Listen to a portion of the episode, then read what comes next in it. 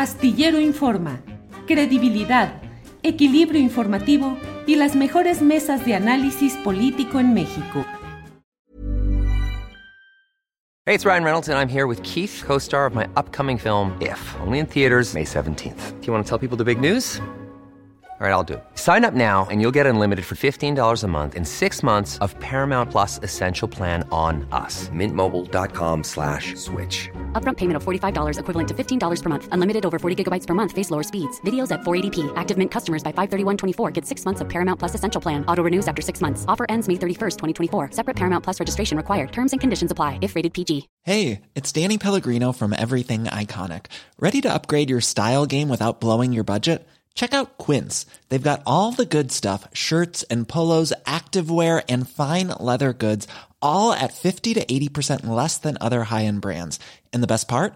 They're all about safe, ethical, and responsible manufacturing. Get that luxury vibe without the luxury price tag. Hit up quince.com slash upgrade for free shipping and 365 day returns on your next order. That's quince.com slash upgrade.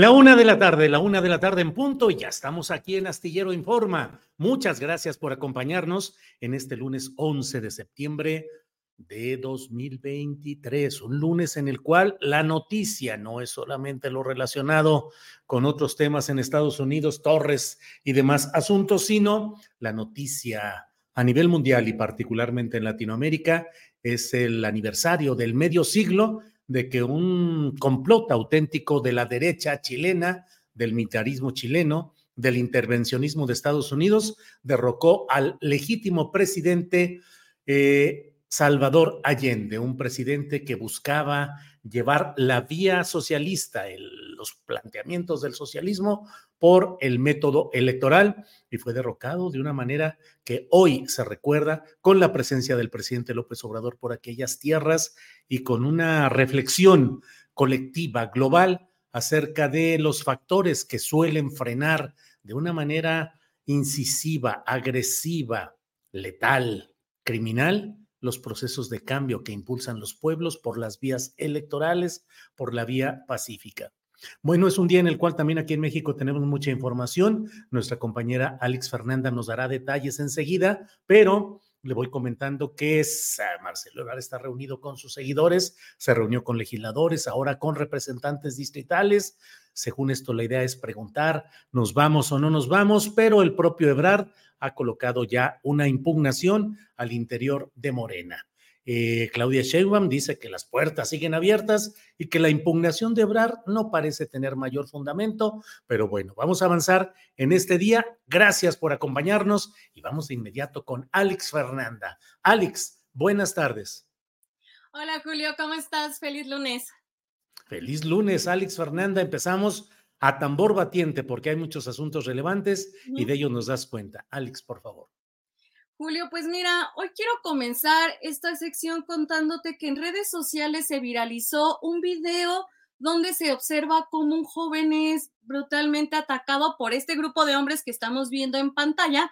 Esto sucedió en la zona de antros de Angelópolis. La Universidad Anáhuac Campus Puebla emitió un comunicado donde dice que los jóvenes implicados que estamos viendo en pantalla pues pertenecen a esa institución Además, condenó cualquier acto de violencia y menciona que estas acciones van en contra de los valores de la institución.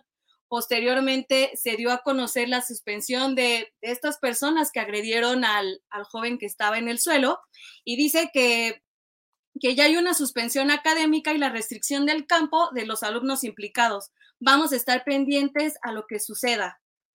Pasando a otro, a otro tema, a través de redes sociales, eh, la madre buscadora Ceci Flores denunció que un grupo armado pues atacó a, a, una, a un grupo de compañeras al recibir un llamado anónimo.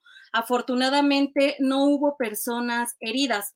En este mensaje que estamos viendo en pantalla, que fue compartido a través de su cuenta de X, dice lo siguiente. Este mensaje es para el grupo armado que recibió a balazos a nuestro colectivo hoy.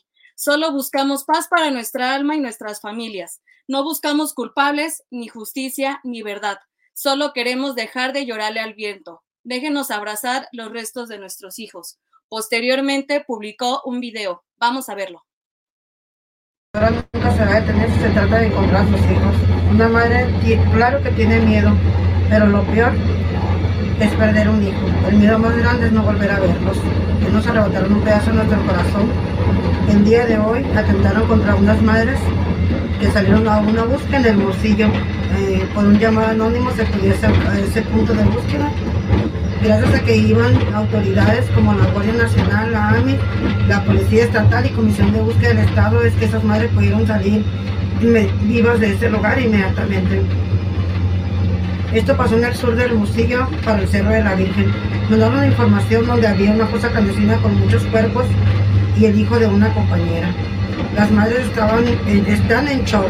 Nos sentimos vulnerables, les pedimos a los cárteles que nos dejen buscar no queremos culpables ni queremos justicia, queremos dar la sepultura digna a nuestros hijos, despedirlos como merecen, como, como seres humanos que son. Este mensaje es para los cárteles, por favor, suplicamos, imploramos, porque nuestros hijos vuelvan a casa y por las vidas de las madres que le estamos arriesgando constantemente por traerlos de vuelta a casa. Y el día de hoy, la mañanera la llevó Luisa María Alcalde, secretaria de Gobernación, porque el presidente se encuentra en una gira de trabajo. ¿Qué dijo sobre el tema? Vamos a verlo. que tenemos, insisto, que nos dio el subsecretario Encinas, es que no hubo una agresión, que en todo que lo que sucedió es en otro lugar, hubieron este, estas detonaciones, pero que no tiene relación este, con, con, este evento. Esa es la información que tenemos, que no hubo esta agresión y fue el reporte que se nos dio esta, esta mañana. Pasando a otro tema, como ya mencionaba Julio Astillero al principio, Marcelo Ebrard demandó la nulidad y reposición del proceso interno de Morena el cual eligió a la doctora Claudia Sheinbaum Pardo como coordinadora de los comités en defensa de la Cuarta Transformación. En este documento de más de 20 cuartillas, menciona que funcionarios operaron a favor del ex jefa de gobierno y atribuyó a la secretaria del Bienestar presunta operación de promoción para orientar el resultado. Vamos a ver qué ocurre en la Junta de Brad con su equipo de trabajo. Al respecto, Luis Almaría Alcalde dio su opinión. Vamos a ver el video. Este recurso es eh, su derecho, es un proceso interno por parte del partido, son estas vías eh, que se determinan de manera interna para poder dirimir diferentes eh, controversias. Tendrá la comisión de Honestidad y Justicia, que es ese órgano que se encarga precisamente de recibir las quejas, de escuchar a las partes y después de resolver tendrá que escuchar cuáles son los planteamientos y en su momento resolver lo que así considere. Sabemos que puede, eh, pudo haber eh, algún tipo de incidencias que en su momento se estarán presentando, como aquí ya se dijo, pero conocimos todos de este proceso, se ha venido dando cuenta eh, de manera pública, abierta, ayer en el contexto del Consejo Nacional de Morena y pues eh, finalmente un, un ejemplo de, cómo pueden darse estos procesos en adelante, precisamente garantizando que sea la gente la que decida eh, quién puede participar o quién debe participar representando eh, las diferentes fuerzas políticas, en este caso al movimiento.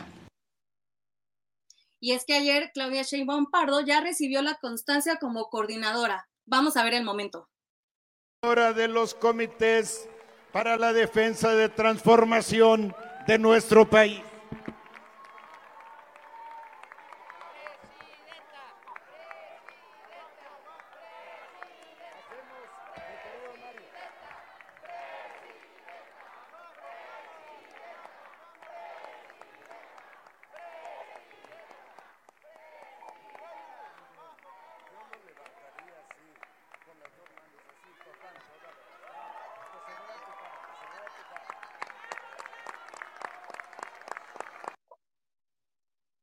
Posteriormente emitió un discurso. Vamos a ver un fragmento.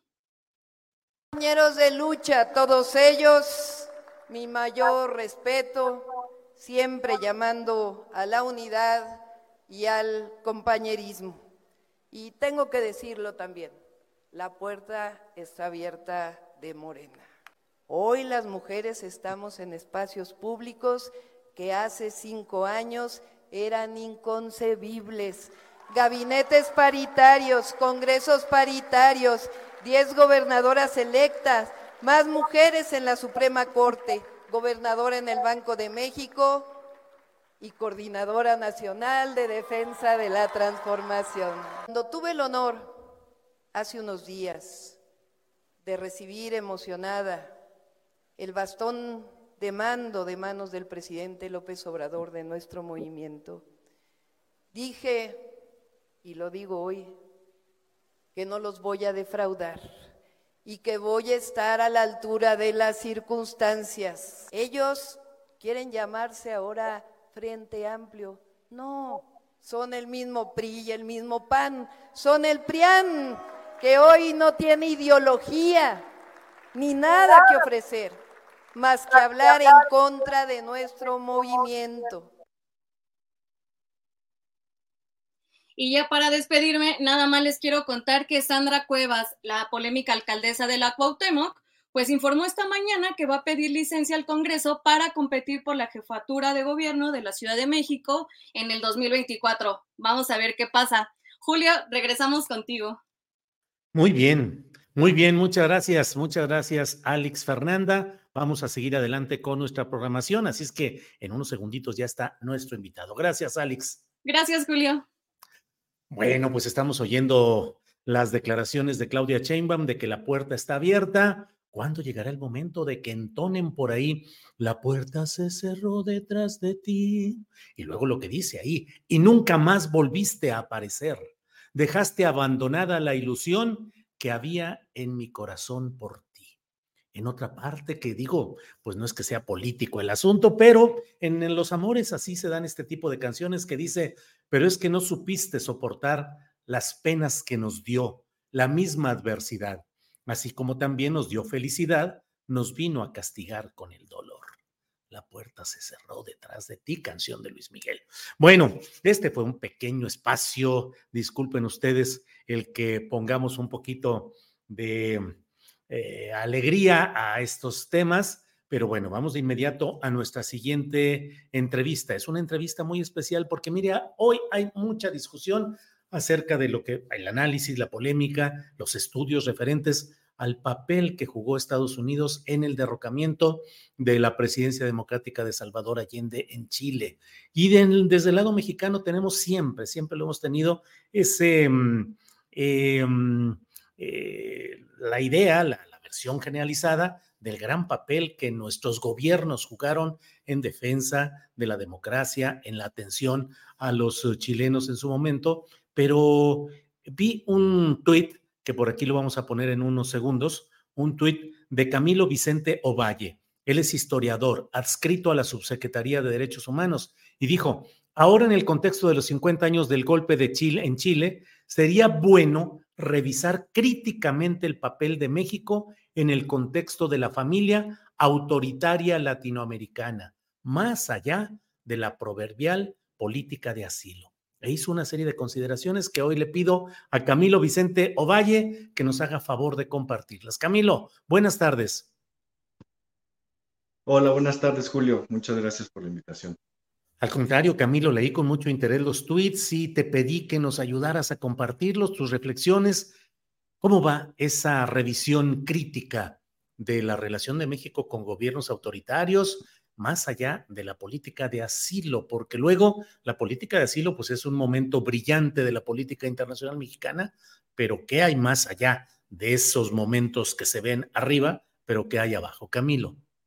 Sí, yo ahí creo que habría que comenzar, eh, como lo dices ahorita, reconociendo el papel que jugaron personas eh, clave en, el, en, el, eh, en, los momentos críticos de los procesos, de, particularmente de golpes de Estado en distintas partes de América Latina, y sin duda que los funcionarios de la, de, la Cancillería mexicana jugaron un papel muy relevante. Solo, bueno, ahorita aprovechando el contexto del 50 aniversario del golpe chileno, evidentemente recordar a este, al embajador de ese entonces, Martínez Corbalá, en Chile, y también a otro embajador que tuvo un papel muy, muy relevante, en este caso en la embajada eh, mexicana en Uruguay, eh, Vicente Muñiz Arroyo, que también eh, incluso realizaron acciones, podríamos decir, heroicas en ese contexto. sin duda hay que, hay, que, hay que reconocer eso, es decir, em, hay, se jugó un papel relevante ¿no? en la política exterior en ese momento particularmente marcada por ciertos individuos, se, eh, hicieron que se jugara un papel muy, muy relevante en, la protección de personas que pues estaba en peligro su vida en los contextos de los golpes de Estado. Eh, pero lo que yo quería decir en, ese, en ese pequeño tweet eh, es que estas acciones individuales y, e institucionales no, pueden, eh, no pueden quedarse aisladas de una, revisión, de una revisión más crítica y más amplia de la vinculación que tuvo eh, el gobierno mexicano, el Estado mexicano, con, en este contexto del gobierno mexicano bajo el régimen autoritario mexicano, evidentemente, con otros tipos de gobiernos autoritarios en América Latina, ¿no? Y ahí puse algunos eh, algunos ejemplos. Es decir, en México, eh, el problema es que e, esa parte de la historia eh, de, nuestro, de nuestra América Latina, a México se le ha considerado casi siempre como una excepción, como un, siempre he dicho, ni siquiera como un primo lejano de esa familia autoritaria latinoamericana, sino como, como un em, eh, como un país en el que no existían estos procesos autoritarios, en el que no existían procesos de represión política y como un país o un estado que no estaba vinculado de ninguna manera con estos procesos autoritarios y con estos gobiernos autoritarios. Y creo que la evidencia que se ha estado produciendo en una nueva historia de la Guerra Fría en América Latina, los últimos 10 años al menos, nos ha estado enseñando justamente las articulaciones, eh, no solo con los Estados Unidos, sino entre los países, entre los gobiernos autoritarios en América Latina, las diversas articulaciones que jugaron un papel relevante en la coordinación de la represión em, a nivel regional, ¿no? Y, ahí, bueno, ponía el ejemplo, eh, tres, ponía tres, eh, tres, tres, ejemplos, la reunión que tuvo Luis Echeverría, el expresidente Luis Echeverría, en junio de 1975, en Estados Unidos en una visita que realizó a Nixon y es una entrevista que, ha sido, que es muy conocida, ¿no? Nixon acostumbraba a grabar todas sus entrevistas o conversaciones, los Nixon tapes que están disponibles en línea por si alguien quiere consultarlos. En, en, la página del National Security Archives están una muy buena parte de los Nixon tapes y ahí viene la, la, entrevista que sostuvo Echeverría en el 72 con Nixon, en donde Echeverría evidentemente se muestra como lo que era, es decir, un personaje profundamente anticomunista, un personaje muy plegado a la estrategia contrainsurgente de los Estados Unidos y un personaje que tenía muchísima claridad del papel geopolítico que tenía que, que desempeñar México en el contexto de las políticas anticomunistas de Estados Unidos. Entonces, em, ahí evidentemente hay una frase, ¿no? Eh, bueno, varias frases que, dice Echeverría, que le dice a Nixon que él ha visto el peligro, eh, que Echeverría ha visto el peligro del, de, que significa el comunismo y que lo ha visto en Chile, en el Chile de Salvador Allende, ¿no? Y este, que está plenamente consciente de que Cuba representa una, eh, un peligro del comunismo en América Latina y que por lo tanto México, particularmente él como presidente de México, tendría que asumir la bandera, eh, digamos, eh, de, cierto progresismo para quitársela a Fidel Castro, ¿no? Y para también hacer un lado a la influencia del de, el gobierno de la Unidad Popular chilena que ya comenzaba a tener una influencia relevante como una vía más para la transformación radical de las sociedades, en este caso una transformación por vías pacíficas. Em, en el 70. Camilo, en sí. Camilo, en esencia es lo que muchos decimos, eh, la fachada progresista, izquierdista hacia Latinoamérica y en política exterior era una fachada o era una algo con lo cual se pretendía diluir, disfrazar o atenuar una realidad interna cargada de la represión, de la preponderancia de grupos de policía política, de grupos militares que cometían una serie de atrocidades adentro de México, en lo que literalmente éramos candil de la calle y oscuridad de la casa, Camilo? Yo diría sí, pero yo diría que algo más, porque, porque justamente hasta ahora lo que, lo que habíamos, bueno, hasta muy recientemente, hasta hace unos 10 años, lo que se había considerado es, es que justamente el gobierno mexicano había tenido una política muy em, eh, amigable con gobiernos de izquierda en América Latina eh, y que había tenido una política exterior que condenaba a eh, los autoritarismos en América Latina, mientras que al interior se, desempeña, se desplegaba una política represiva bastante, bastante dura. Pero ahora sabemos algo más, que incluso hacia el exterior los gobiernos mexicanos, tanto de Gustavo Díaz Ordaz, eh, Luis Echeverría, López eh, eh, y, López Portillo, tuvieron relaciones con los dictadores y con los gobiernos autoritarios, no solo relaciones diplomáticas en su generalidad, sino relaciones en el intercambio de información de disidentes políticos e incluso en la captura de disidentes políticos aquí en México este, y luego su entrega a los gobiernos autoritarios. El caso guatemalteco es clave en ese sentido, ¿no? Desde principios de los años 70 hubo un seguimiento puntual por parte de la Dirección eh, Federal de Seguridad y por parte del Ejército Mexicano a los disidentes guatemaltecos em, que se estaban organizando aquí en México. Muchos de ellos fueron capturados aquí en México y después entregados a las fuerzas a las Fuerzas Armadas guatemaltecas que en ese momento estaban llevando a cabo pues una guerra eh, contrainsurgente en Guatemala. ¿No?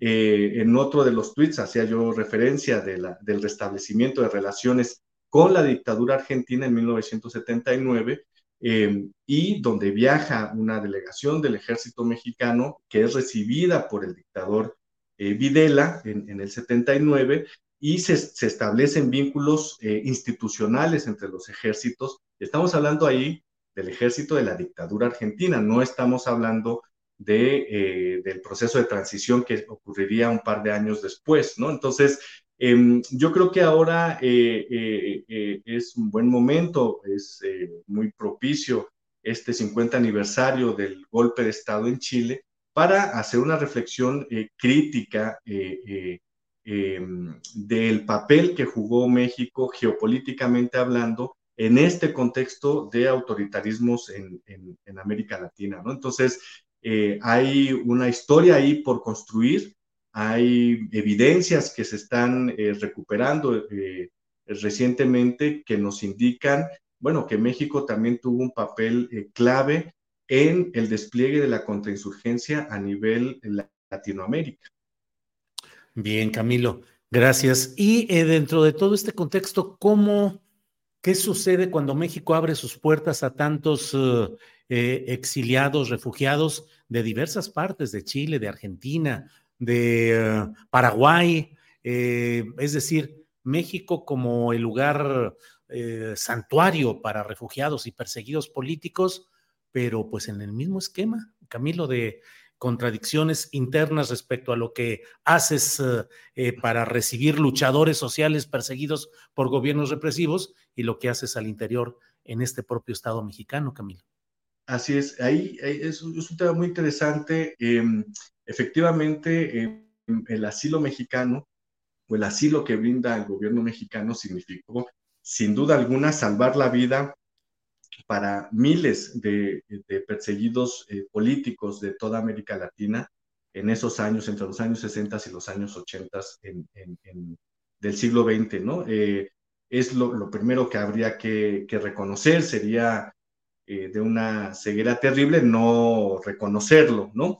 Pero enseguida de eso habría que decir que todo el exilio latinoamericano, eh, con mayor énfasis en algunos exilios como el chileno, el uruguayo, el argentino, el boliviano, eh, fueron exilios muy vigilados por la, por la, por la policía mexicana, particularmente por la Dirección Federal de Seguridad, que estaba en ese entonces a cargo de la Secretaría de Gobernación.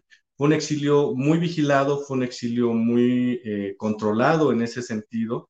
recientemente, desde la Subsecretaría de Derechos Humanos, hicimos una entrega de varios miles de fojas de em, el exilio argentino y el exilio uruguayo, se los entregamos a, las representaciones de esos países aquí en México, a las embajadas, como un acto de restitución de esa información de estos ciudadanas y ciudadanos eh, argentinos y uruguayos que salieron huyendo de, de las dictaduras y estuvieron asilados en distintos momentos en el país pero que fueron eh, continuamente vigilados ¿no? por, por, eh, por las dependencias coercitivas del Estado mexicano, particularmente por la Secretaría de Gobernación y la Dirección Federal de Seguridad en esos años.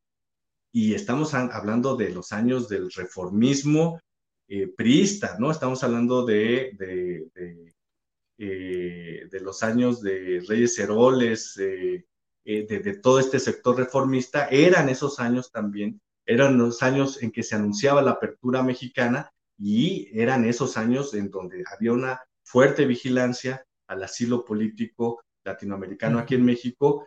Y bueno, ya habría que hacer otro, otro, otro, otra conversación, otro programa para hablar de cómo durante ese asilo político, em, entre el, el, 73 y el 79, se, eh, fue la, la, la, la punta más alta de la represión interna del Estado mexicano en contra de las disidencias políticas aquí en, nuestro país.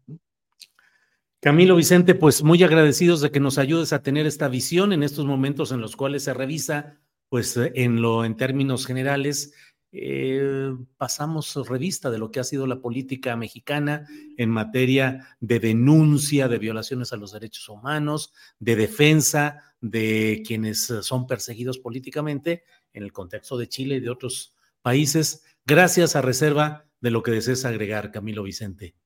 Sí, no, no, gracias, este, Julio. Yo creo que es eh, un buen momento, ¿no? Eh, creo que eh, el contexto, el contexto que tenemos actualmente en México, el contexto que existe en Chile, en Argentina, en Brasil, ¿no? Con gobiernos que por lo menos se muestran más dispuestos a revisar estos temas, yo creo que hay que aprovecharlo. Y yo cerraría diciendo que también hay que aprovechar este momento, eh, o más bien que este momento nos plantea eh, un, punto crítico en donde tendremos que revisar esta, esta historia, sobre todo frente a la reactivación de los fascismos nuevamente en América Latina. Lo que está sucediendo ahora en Argentina nos tiene que alertar sobre el avance eh, de los nuevos fascismos, sobre el avance de la ultraderecha en América Latina, lo que sucede también en Chile, ¿no? Em, con la derecha y la ultraderecha que ganan nuevamente las elecciones para la constituyente en Chile, yo creería que es un buen momento para traer a cuenta de la memoria pública este tipo de, o estos procesos históricos, ¿no? Y no eh, solamente eh, eh, festejándonos, ¿no? Por las acciones, yo diría, insistiría casi heroicas de muchos y muchas de los funcionarios mexicanos y mexicanos que trabajaban en las embajadas bajo las dictaduras en los años 70 en América Latina, sino hacer una revisión crítica que nos alerte también sobre, bueno, eh, que las derechas y las ultraderechas no se han ido, siguen ahí, ¿no? Y siguen avanzando como lo hemos estado viendo ahora en el caso argentino. Bien, pues Camilo Vicente, muchas gracias y seguimos adelante a ver cómo seguimos en todos estos análisis externos e internos de lo que sucede en esta materia. Gracias, Camilo. Muchas gracias a ti, Julio. Gracias, hasta luego. Ha sido Camilo Vicente Ovalle. Él es un especialista, historiador, especialista en temas de guerra sucia. Tiene varias publicaciones importantes, básicas, para ir entendiendo lo que sucede eh, en este terreno, en esta materia. Bien, eh, déjeme, bueno, primero que nada, híjole, híjole, híjole, híjole. Desde luego que la puerta es ya me lo están diciendo aquí insistentemente y bueno, así es. Es una composición de Luis Demetrio, el compositor yucateco, que han interpretado muchos eh, cantantes, uno de ellos de manera muy exitosa, Luis Miguel con su disco de los boleros. Así es que, pues bueno, la puerta se cerró detrás de quién en este manejo y en esta idea, en esta circunstancia política que estamos eh, viviendo actualmente. Em, eh, Eduardo López, pues suceden fenómenos imprevistos como Pablo Iriar, dice Eduardo López, José Ulises Barranco Bello, montoneros de Argentina o luchadores sociales o terroristas entrenados en Cuba. Eh, Frank J. dice Claudia Chainbone, ¿de dónde sacó los millones para llenar de espectaculares todo el país? Jorge Prieto, Claudia es plana, sin gracia, tanto en su persona, en su físico y en su discurso. Bueno, estoy brincando como van cayendo. Frank J es un tipo que requiere atención. Ahí está otro de Frank J. Bueno, Ofelia del Sinore. Eh, ¿No leyeron la columna más reciente del doctor Lorenzo Meyer en el Universal? Algo así como de construir Ayotzinapa. Bueno, pues hay muchos comentarios y vamos a seguir adelante con nuestra. Debo decirles que en esta ocasión es probable que no alcance a llegar la señal adecuada de nuestra compañera Jacaranda Correa. Ya sabe usted que ella nos ayuda a remover la neurona, pero anda fuera de la Ciudad de México y nos acaba de reportar que no hay buena conexión de Internet donde ella se encuentra. Eh, y bueno, pues va a seguir eh, ella eh, tratando de conectarse, pero si no hay nada, vamos a seguir adelante. También debo decirle que con toda anticipación desde la semana pasada concertamos una entrevista con Enrique Márquez Jaramillo, que durante mucho tiempo ha sido un hombre relacionado con el pensamiento, la estrategia política de Manuel Camacho Solís y de Marcelo Ebrard. Queríamos hablar con él como pensador, analista, estratega, para ver qué nos decía respecto a lo que hoy está trazando o planteando Marcelo Ebrard.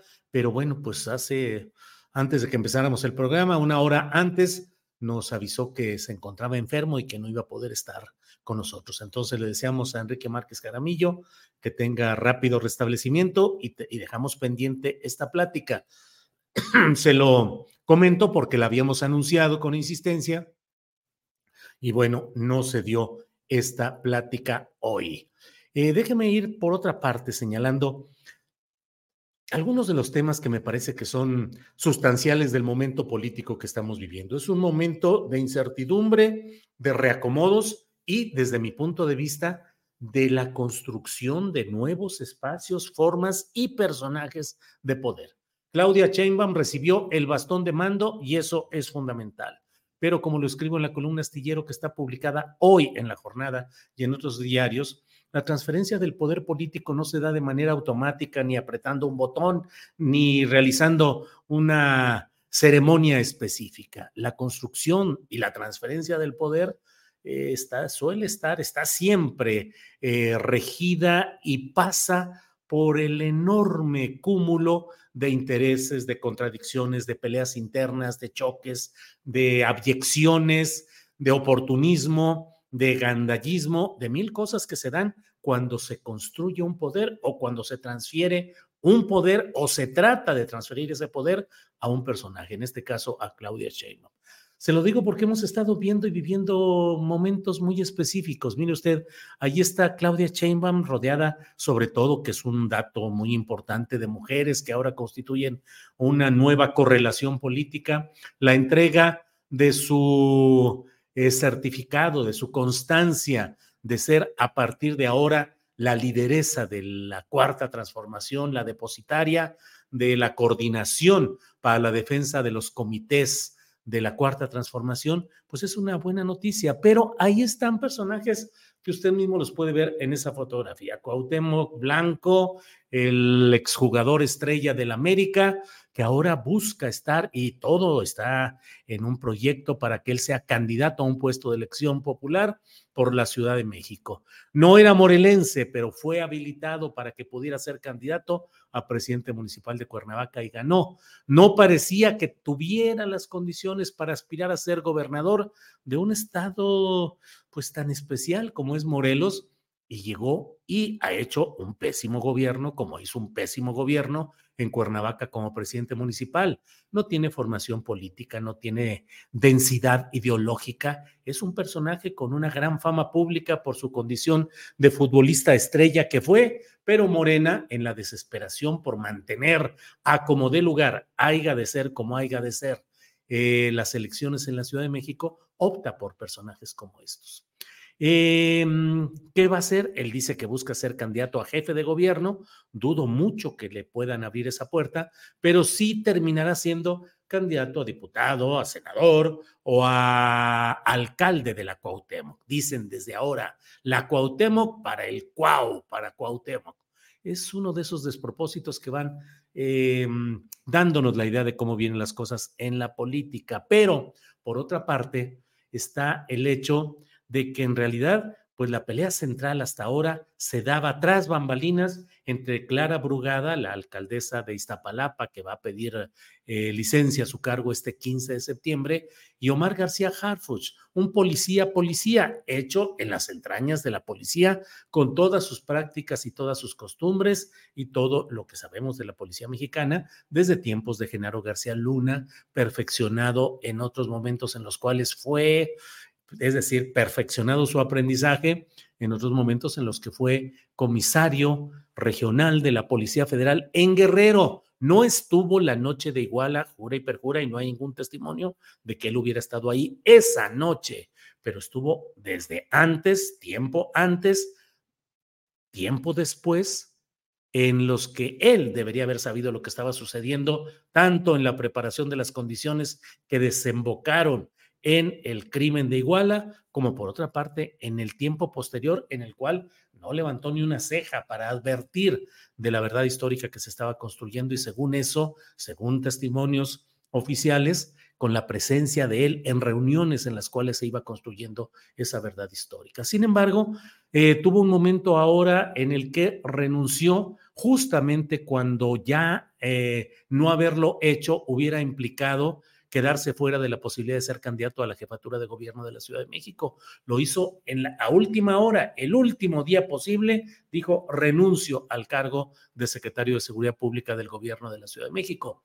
Eso desató de inmediato la versión de que él sería candidato a esta jefatura junto con Clara Brugada, con Ricardo Monreal, que anda muy destanteado y muy descolocado, pareciera que no le están cumpliendo, si es que otra vez le prometieron algo, pareciera que no se lo están cumpliendo. Y por otra parte, em, eh, otro tipo de candidaturas como Mario Delgado, que se dice que se va a ir. Hubo ahí un descuadre político en el cual renuncia en el límite, queda disponible, pero cinco horas después precisa, renuncié porque me voy a incorporar a los trabajos de Claudia Sheinbaum a su equipo. Bueno, resulta muy descuadrado todo eso. Luego hubo también insistentes versiones en este fin de semana de que mm, Adán Augusto López Hernández iba a quedar como presidente nacional de Morena y como coordinador de la campaña de Claudia Sheinbaum. Hubo varios destacados eh, periodistas convencionales que lo afirmaron con absoluta precisión.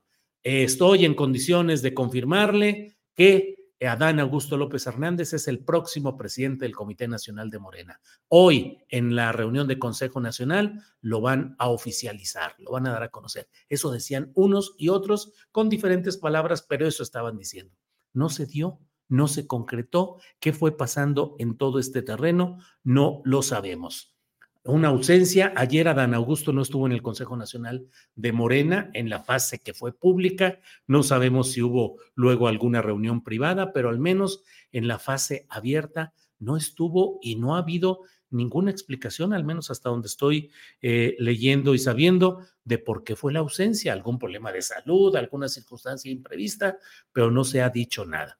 Mientras tanto, Marcelo Ebrard va caminando y uno puede preguntarse, y por aquí varias personas dicen, bueno, ¿a qué le está tirando? ¿A qué le está jugando Marcelo Ebrard? Marcelo Ebrard parece decidido a, a, construir una fuerza política propia. Se habla de que sería una especie de movimiento progresista. Recuerden que él y Manuel Camacho Solís fundaron un partido, el Partido del Centro Democrático, que no tuvo mayor, eh, mayor futuro, que no tuvo mayor eh, consecuencia porque se degradó, se acabó, luego de que Marcelo aceptó incorporarse con... Eh Andrés Manuel López Obrador en la elección de 2000 para jefe de gobierno y Manuel Camacho Solís aceptó, luego sería senador por el PRD. Hoy Marcelo Ebrard lo que está haciendo es estirar la liga. Hay versiones de que adentro de Movimiento Ciudadano hay tal pleito interno que no hay las condiciones para que puedan recibir a Marcelo Ebrard y decir va a ser nuestro candidato. Y que Marcelo entonces ha optado mm, por el hecho de que hoy no puede renunciar a Morena y decantarse por alguna otra posibilidad, al menos eso pareciera, porque ayer en la noche, pasadas las 7 de la noche, se registró en las oficinas de Morena Nacional, en las oficinas nacionales, se registró la impugnación formal y oficial de Marcelo Ebrard, quien impugna el proceso interno que terminó o que hasta ahora declara como vencedora a Claudia Sheinbaum y está pidiendo que sea anulado, por un lado, y por otro lado, que se reponga ese procedimiento. En materia netamente jurídica, valdría preguntarse cuál es el interés jurídico que tiene Marcelo Ebrard, si ya se va o dice que ya se va a ir o que ya no tiene lugar y que está preparando su salida, porque con una decisión así, él se mantiene como militante de Morena, recorre el camino de la Comisión Nacional de Honestidad y Justicia, que seguramente le va a decir que no procede su impugnación, y ese es el primer paso necesario, absolutamente necesario, para recurrir luego al Tribunal Electoral del Poder Judicial de la Federación. Y ahí se llevará todavía un tiempecito, breve, pero tampoco instantáneo, para que resuelvan y digan si el proceso interno de Morena vale tal como quedó y no proceden y no se eh, no tienen validez las impugnaciones que presenta Marcelo Ebrard, y entonces ya Marcelo dirá, recorrí el camino de la legalidad interna, les di la oportunidad de que corrigieran, de que entendieran que era un acto injusto, no lo hicieran, ya me voy. Pero esto en el fondo es estirar la liga para tratar de darse tiempo en lo que, por un lado, se reacomodan las fuerzas internas del movimiento ciudadano en el que están los dos grupos, Dante Delgado por un lado eh, Enrique Alfaro por otro y también Luis Donaldo Colosio Riojas de ese mismo lado, que quieren ver la opción respecto a Xochil Gálvez y el Frente Amplio, mientras que Dante Delgado dice, nos vamos solos y ya veremos cuál es nuestra candidatura. Yo pienso que todo este terreno que estamos viendo es ganar tiempo por parte de Marcelo Ebrar y algo muy importante, mantener la atención mediática, alargar el suspenso todo lo que sea posible para que pueda seguir teniendo la atención de los medios de comunicación y el suspenso entre la ciudadanía que dice qué es lo que va a pasar, a dónde va, qué sucede. Creo que por ahí va lo que se está haciendo en esta ocasión. Hay tiempo, hay tiempo para todo lo que se está realizando. Recordemos que apenas estamos en la etapa en la cual los partidos están designando sus coordinadores internos que no necesaria y obligatoriamente deben ser los candidatos presidenciales. Eso hay que verlo y analizarlo así. Sin embargo, lo de eh, Marcelo Ebrard, pues me parece que estas reuniones que está sosteniendo hoy con sus coordinadores distritales, con los legisladores que le son fieles, mm, tiene como antecedente necesario ese documento de la solicitud de que hizo Marcelo Ebrard en Morena como militante de Morena, de algo que le interesa como morenista, que es el proceso interno. Ahí está el asunto. Fue ayer a las 7 de la noche con 32 minutos, fue recibido por Reinaldo y dice, se demandan anunidad y posterior reposición del proceso interno de Morena, de elección de la coordinación de defensa de la transformación. Eh, pues eso es lo que se tiene ahí. y ya veremos qué es lo que sucede cuando llegue el momento en el que se le dé respuesta a todo ello. Mm, mm, mm, déjeme ver. Eh, eh, em, eh, ¿Qué tenemos aquí? Tenemos varias cosas. Em, tenemos una marcha, una marcha de Palacio de Bellas Artes al Zócalo Capitalino. No sé si la podemos poner ahorita o la ponemos un poco más adelante. Me avisan, por favor, aquí en producción. Y vamos, uh, déjeme comentarle por otra parte que lo que estamos viendo del lado de Xochitl Galvez y compañía es. Uh, voy a hacer un día de estos una videocharla astillada, que por cierto, muchas gracias por estar atentos. Tenemos una gran audiencia en la videocharla astillada mucha participación, muchos comentarios como los que aquí hacen, pero un día de estos voy a hacer una que se llame algo así como uh, candidaturas resquebrajadas, porque a fin de cuentas no tenemos candidaturas enteras, sólidas. La de Claudia, afectada por Marcelo. La de Xochitl, afectada por el proceso de Beatriz Paredes, Alito y un eh, proceso de desinflado que está a la vista. Eh, Eduardo Verástegui, que tiene hasta el 6 de enero para conseguir 960 y tantos mil eh, adhesiones o firmas para ser candidato presidencial independiente. También trae ahí broncas de que si tiene doble nacionalidad, él ya ha dicho que no, pero bueno, ahí están todo ese tipo de jaloneos. Xochitl, Marcelo, que pues no logra ni siquiera colocarse todavía ni definir cuál es su camino. Pero bueno, muchas gracias a todos ustedes y Déjeme ir aquí eh, viendo. Eh, orégano natural, dices tiempo de una mujer, ¿será Chochil? ¿Será Verástegui? Claro que no, será Claudio, Claudia Sheinbaum Pardo. Em, Hilda Pacheco dice que se fije en el Monri el traidor y así le va a ir a Ebrard. Eh, Lidia Pérez dice, triste actitud de Marcelo Ebrard boicoteando el proceso de Morena. Gabriel Flores, hay un nuevo mapa político, don Julio. Híjole, ¿de veras habrá un nuevo mapa político, Gabriel Flores? Nomás veas cuáles son los acompañantes de Xochitl. La crema innata de lo peor del eh, prismo se reunió con ella. Yo puse un tuit que decía, estas ruinas que ves con respeto y en memoria del gran escritor Jorge Ibargüengoitia, no refiriéndome a lo físico, yo nunca me refiero a ese tipo, a los asuntos físicos. Las ruinas que ves, ruinas políticas, los exgobernadores de ese pasado repudiado. Y en Morena, pues habrá un nuevo mapa político con... Eh, no estoy tan seguro de que haya un nuevo mapa político. Hay reacomodos, eso sí, uno de los decanos del periodismo en funciones, ánimo, dice Carlos Escudero Marín. Por cierto, aprovecho para comentarles algo. Eh, hicimos una entrevista con eh, Citlali Hernández, eh, que ha tenido, han seleccionado el pedacito exacto en el cual tuvimos las declaraciones de, de, de, de Citlali acerca de las ponderaciones en el proceso estadístico que se hizo en el levantamiento de las encuestas del proceso interno de Morena.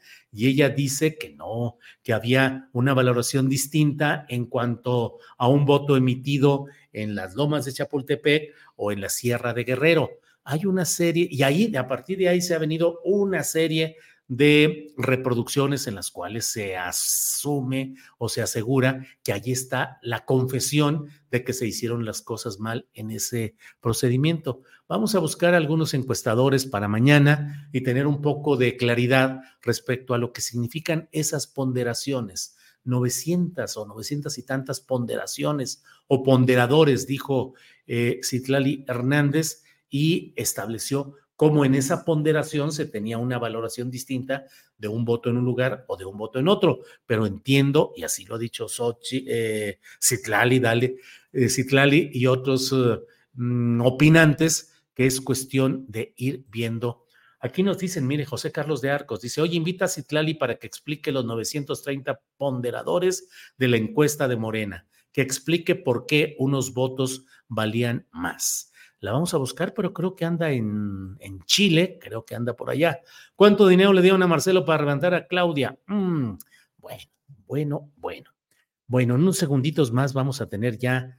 Eh, por cierto, Uriel Carmona, híjole, lo liberan, dice un juez que lo saquen, pero luego le presentan nuevas, nuevos cargos. Uriel Carmona, el fiscal de justicia, el fiscal general del estado de Morelos, ya sabe usted que ha estado muy, eh, yo lo he dicho, forma parte de los arreglos para tratar de limpiarle el camino a Cuauhtémoc Blanco, por el que se, porque el señor Uriel Carmona, que tiene su historia y que tiene muchos asuntos por los cuales, eh, pues, eh, tener una serie de reticencias respecto a su actuación institucional, pero bueno, le han ido cerrando puertas tras puertas para tenerlo preso y él tenía una serie de acusaciones por asuntos densos contra Cuauhtémoc Blanco y contra algunos de sus familiares y acercados y cercanos. Por cierto, ¿cómo vio eso de que Sandra Cuevas dice que ya va a pedir licencia y que va a estar lista para buscar la candidatura a jefa de gobierno de la Ciudad de México? No, no, no, de veras que se ponen las cosas así realmente complicadas. Sandra Cuevas. Em, que le atribuyen la creación política de esa figura a al propio Ricardo Monreal. Bueno, en unos segunditos vamos a estar ya listos para lo que sigue. Bien, bien, déjeme ver. Vamos, no, vamos de inmediato, vamos de inmediato ya.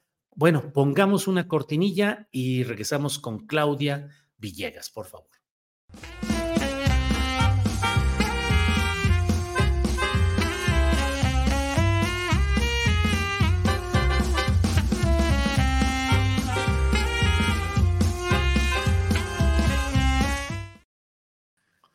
Bien, ya estamos aquí de regreso. Claudia Villegas, buenas tardes en este lunes 11 de septiembre. ¿Cómo estás, Claudia?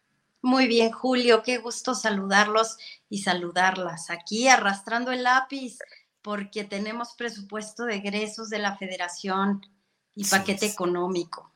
Sí, sí, sí, y que ya está la polémica, redujeron tanto, aumentaron tanto, no va a haber dinero para esto, la deuda aumenta espectacularmente, dicen unos.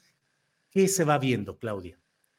Se va viendo con este, que es el último presupuesto del presidente López Obrador, Julio, que tenemos una economía de 32 billones de pesos, que creciendo a niveles de, de entre 3 y 4%, es 4.5 veces más grande que la que dejó Vicente Fox. Esto saliendo de la pandemia, pues no está nada mal y que los nuevos alfileres de la economía, como bien dicen, pues son precisamente este asunto del déficit, eh, que es el déficit presupuestario, que pasaría a 5.4 con la promesa de regresar a niveles de 2.5 para el siguiente año, el, el año 2025. Pero a mí me gustaría enfatizar, Julio, que este presupuesto de egresos y esta ley de ingresos confirman lo que hemos venido diciendo aquí en Astillero desde que inició la pandemia, que no lo digo yo, que lo dijeron los analistas, los especialistas de corredurías internacionales, que cuando todo el mundo invocábamos, me incluyo también, y se lo pregunté directamente a la gente de Hacienda, a la gente del Servicio de Administración Tributaria, cuando empezaba la pandemia, Julio, todo el mundo invocaba una economía de guerra. Hay que tomar medidas extraordinarias para sacar adelante a la economía. Incluso tú te acuerdas, Julio, que Santiago Levy hizo una propuesta, se comenzó a leer un paper súper interesante en donde decía que el rescate tenía que venir por a través de las empresas, que se tenía que comenzar a perdonar y a, condonar temas incluso de cuotas patronales para que las empresas estuvieran listas. En ese momento el, presidente López Obrador y desde la Secretaría de Hacienda dijeron no, no se para ni las aportaciones para los trabajadores ni vamos a hacer rescates. Entonces eso nos ha dado que hoy tenemos este último presupuesto de egresos con una relación deuda-PIB del 46.6%. A ese nivel llegaría, Julio, el nivel de la deuda. Abajo del 50%, que esto nos lleva a recordar esta economía de crisis que no se dio, esta economía de guerra de que quien tiene, Julio, el control de las finanzas públicas tiene el control del modelo político. Hoy están apostando a que en el último año, entrando al siguiente gobierno, se pierda el control de las finanzas públicas, porque dicen, ¿cómo es posible que nos estemos endeudando en los niveles más altos desde 1999? Bueno, yo les diría que el gobierno del presidente López Obrador se reservó el derecho de endeudarse porque simplemente dijo, no lo necesitamos, no necesitamos tener deuda a través de la deuda externa, que por cierto ha caído 20%. Lo que necesitamos es una economía contracíclica, que curiosamente, Julio, era una de las premisas de los gobiernos neoliberales. Tenemos que ser contracíclicos, tenemos que invertir en infraestructura y hoy lo que dicen es que cómo es posible que se vaya a llevar un endeudamiento hasta 2 billones de pesos. Y como siempre digo, todo depende de para qué. ¿Para qué quieres tener esa posibilidad de endeudarte si los ingresos del impuesto sobre la renta no te son suficientes? Y nos lo dice el presupuesto de egresos. Dinero para concluir el tren Maya, que olvídense que sea el proyecto insignia del presidente López Obrador. Es inversión para el sureste del país son empleos y es un proyecto contracíclico. Ya después vendrá el análisis si se recupera o no, pero por lo pronto será un impulso para la economía. Después de que del tren Maya, Julio, que va a quedar entonces el proyecto en más de 400 mil millones de pesos y que también habrá dinero para Pemex, habrá dinero para Dos Bocas, pero que no se olviden que primer trimestre vamos a estar sustituyendo gasolinas importadas. A grandes rasgos, Julio, creo que lo que podemos ver es que no habrá crisis de fin de sexenio, no habrá una caída del Producto Interno Bruto, no habrá esta crisis del tipo de cambio, no lo habrá por ahora y no se perderá el control de las finanzas públicas porque el presidente ya en la mañanera había dicho que había un colchón de aproximadamente dos puntos para el endeudamiento y que se lo dejaba al próximo gobierno. Parece que lo va a usar Julio. Vaya, Claudia, qué, qué bien, digo, la verdad, mm, eh, muy bien todo lo que nos dices, todo el análisis para tener claridad respecto a esto, porque efectivamente el cruce de comentarios y augurios desde posiciones antiobradoristas plenamente, pues es de que viene la crisis y que el presidente diseñó un, eh, toda esta serie de factores económicos del presupuesto y el plan económico para fin de su sexenio, eh, echando todo el dinero para el año electoral, para tenerlo disponible para el año electoral y por otra parte, para dejarle la crisis a quien venga luego, así fuera Claudia Sheinbaum. Ese es el alegato que están teniendo, Claudia.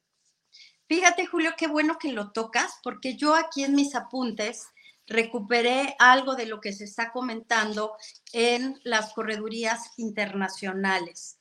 ¿Cómo se va a dar una transición financiera ordenada, como lo escribió hoy en la jornada el subsecretario Gabriel Llorio? Y aquí la gran pregunta es quién va a ser el próximo secretario de Hacienda.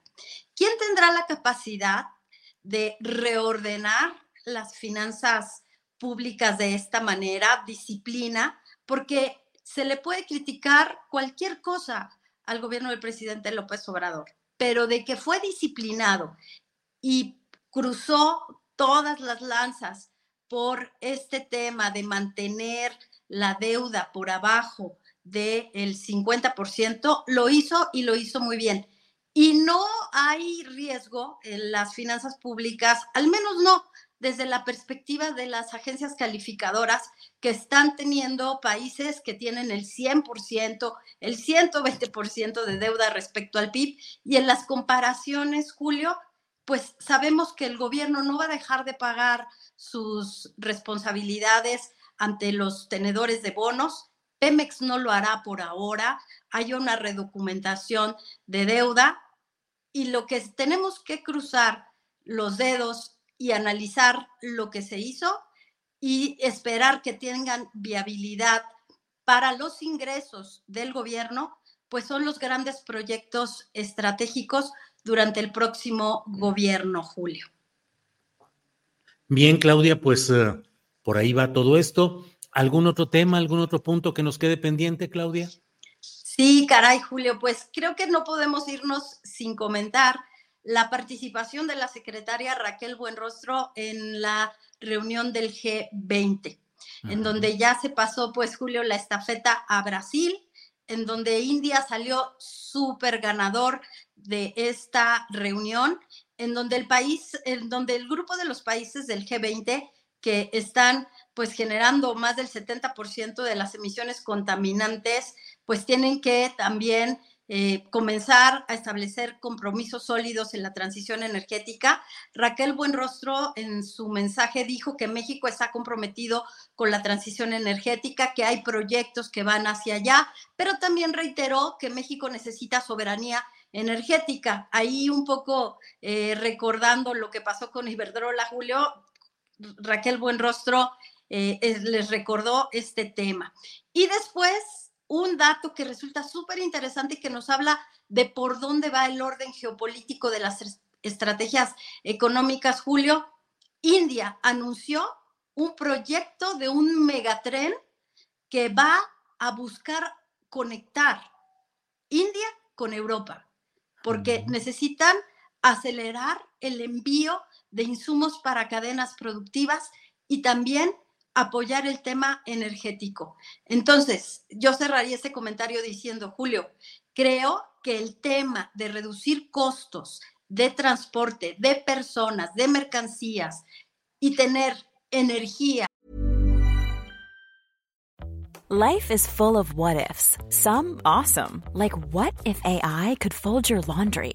And some, well, less awesome, like what if you have unexpected medical costs? United Healthcare can help get you covered with Health Protector Guard fixed indemnity insurance plans. They supplement your primary plan to help you manage out of pocket costs. No deductibles, no enrollment periods, and especially no more what ifs. Visit uh1.com to find the Health Protector Guard plan for you. It's that time of the year. Your vacation is coming up. You can already hear the beach waves, feel the warm breeze, relax and think about work. You really, really want it all to work out while you're away. Monday.com gives you and the team that peace of mind. When all work is on one platform and everyone's in sync, things just flow wherever you are. Tap the banner to go to Monday.com.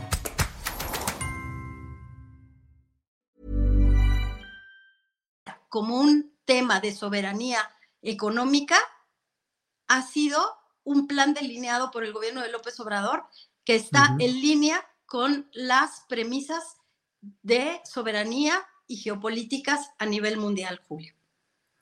Bueno, Claudia, pues como siempre, muy agradecidos de la información, el contexto, el enfoque, el análisis que nos das de estos temas y listos para hoy a las 8 de la noche con el programa Economía Social que confeccionan, que preparan, que organizan eh, la revista Fortuna, de la cual eres directora, y tú, desde luego, a la cabeza en este programa. Así es que a las 8 de la noche nos vemos hoy mismo, Claudia, eh, con otro gran programa como los que has estado haciendo.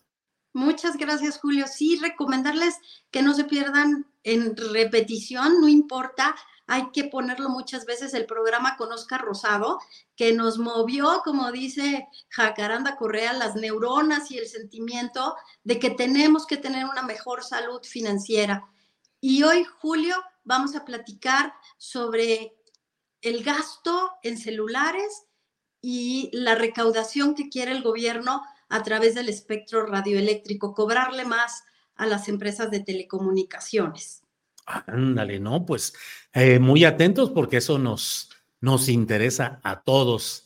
Muy bien, Claudia, pues estaremos atentos hoy a las 8 de la noche en, en, el programa de Economía Social contigo y el equipo de la revista Fortuna. Gracias, Claudia. Gracias, Julio, y el gran equipo de Astillero. Nos vemos en la noche. Muy bien, gracias, Claudia. Hasta luego. Son las 2 de la tarde con dos minutos, 2 de la tarde con dos minutos. Y mire, vamos ya de inmediato con nuestra mesa de periodismo. Ya están aquí listos nuestros compañeros y vamos a iniciar. Marta Olivia López, buenas tardes, Marta Olivia. ¿Qué tal, Julio? Muy buenas tardes. Un gusto coincidir nuevamente con ustedes. Eh, buenas tardes, Jorge Meléndez y Salvador Frausta. Jorge Meléndez, buenas tardes. Buenas tardes, buenas tardes a los tres y a la audiencia. Ah, como verán, no se ve azul ni barba como la de mi maestro Salvador Frausta. Verde, se ve un poco verde. Ah, Salvador Frausto, buenas tardes, bienvenido. Julio, eh, Jorge, Marta Olivia, un gran gusto arrancar la semana en esta charla con ustedes. Y ya vemos que aquí eh, mi maestro Jorge trae la barba verde. Todos la vemos. Sí, todos la vemos verde, ni modo, Jorge Meléndez. No, está bien. ¿Para qué discuto? Y mira, Jorge, además ahora Salvador como que reafirmó el color azul para que quede toda, sí, sí, para que quede, para no tener competencia contigo. Fue por eso, por eso me la puse ahora más, más azul. Marta Olivia, Marta Olivia, ¿cómo vamos en todo este proceso? Está todo muy movido. ¿Cómo ves? ¿A dónde se va Marcelo Ebrard, Marta Olivia? ¿O no se va o sí se va? ¿Cómo ves esta extraña telenovela política, Marta Olivia? a mí me parece que ya está fuera. Eh, eh, las palabras clave son, en Morena no tenemos espacio. Y al haber presentado estas 30 páginas con 63 irregularidades y donde exige que se reponga el proceso interno de Morena, me parece que ya está fuera, aunque lo hemos comentado, lo dijimos hace días, literalmente yo siento que está fuera, ya no hay forma, porque él ya eh, eh, hizo esta denuncia ante la Comisión Nacional de Honestidad y Justicia, eh, como lo marcan los, el reglamento y lo demás. Sin embargo, de ahí va al Tribunal Electoral, donde está pidiendo la reposición y ahí Morena no la tiene de todas suyas. Entonces, me parece que el escenario se pone periodísticamente muy interesante. Eh, al interior de Morena se me hace que bastante complicado, porque pues hoy precisamente llamaron a rueda de prensa hoy a las dos de la tarde, así que seguramente tendremos más información, aunque yo lo veo fuera totalmente. Bien.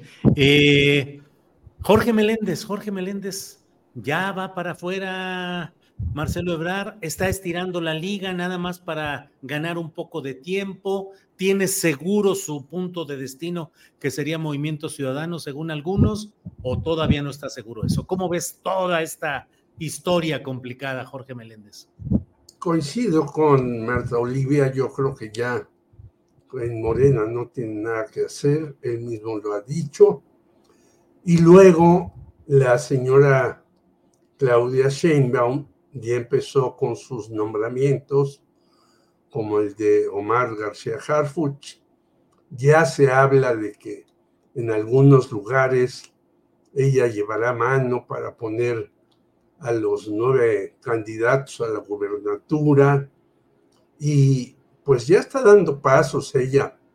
Aunque a mí me extrae mucho lo de Adán Augusto López, que se supone va a ser el relevo de Mario Delgado, y se dice hoy en algunas columnas, pues no pudo porque tuvo un problema familiar y demás. Sabemos que estos problemas familiares... Que no pudo estar en la reunión del Consejo Nacional. Salvo que estos problemas familiares sean realmente imposibles de eludir, ¿no? Este, pues yo no lo veo porque no estuvo ahí. Pero yo creo que Claudia lo dijo también, vamos a trabajar desde el siguiente día que la proclamaron, muy temprano para hacer las cosas, luego vino lo de Omar García Harfuch y han venido una serie de cuestiones. Ahora, yo creo que ella también tiene que empezar a dialogar a quienes no les va a dar lugar para la Ciudad de México, que es Clara Brugada, que es Ricardo Monreal. Tiene que dialogar con Mario Delgado para decirle, bueno, va a estar a Don Augusto. En fin, tiene una chamba bastante pesada la señora Claudia Sheinbaum dentro de Morena.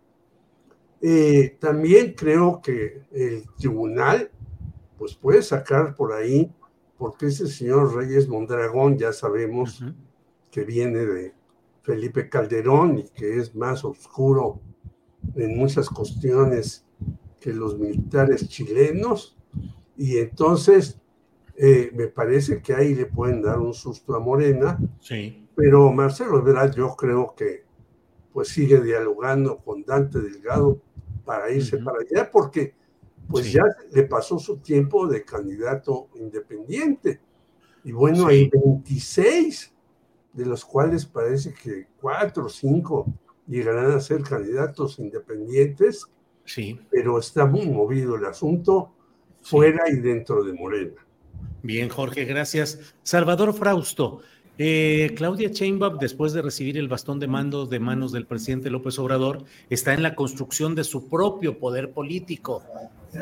Incorporar a Dan Augusto como presidente del, del Comité Nacional de Morena, como mucho se dijo en este fin de semana, ¿debilitaría o fortalecería esa construcción de poder político de Claudia Sheinbaum?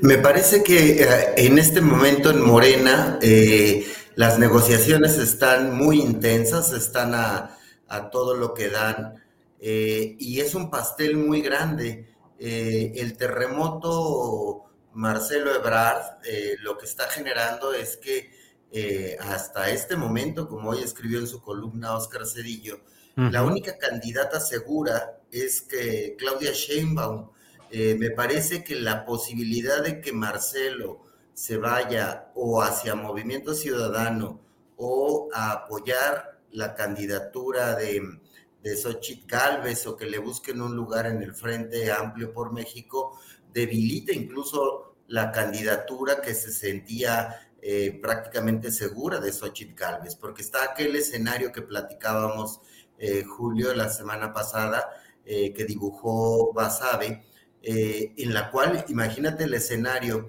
de Marcelo moviéndose a Movimiento Ciudadano, tener a, a Xochitl y que en algún momento, al sentir la fragilidad de que solo unidos podrían eh, competirle a, a, Claudia Sheinbaum, en una interna, pues es muy probable que, o en un mano a mano entre Galvez y Ebrard, es muy probable que, que Ebrard le, ganaría la candidatura a Galvez. Por otra parte, eh, ese es un escenario, pero veo otro escenario en el cual Marcelo me parece que si ya estuviera seguro que se va, ya se hubiera ido.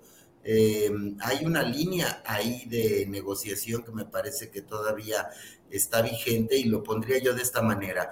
Me parece que eh, el aparato eh, eh, que ha construido Morena es demasiado poderoso, está muy arriba en las encuestas eh, Claudia sobre Xochitl, entre 20 puntos, algunas encuestas ya manejan más de esos 20 puntos, tienen 23 gubernaturas y por lo menos acá en Morena tiene prometida la coordinación del Senado, allá a dónde se iría a una promesa similar, pero con menos posibilidades de obtener algún beneficio me parece que en política las operaciones cicatriz eh, pueden ser dolorosas, pueden ser eh, fuertes, pero eh, yo no veo a Marcelo con, con los dos pies, bueno, con pie y medio afuera, lo veo con coqueteando y negociando con la posibilidad de mantenerse dentro de Morena. Incluso lo que comentas de Adán Augusto López, que no acudió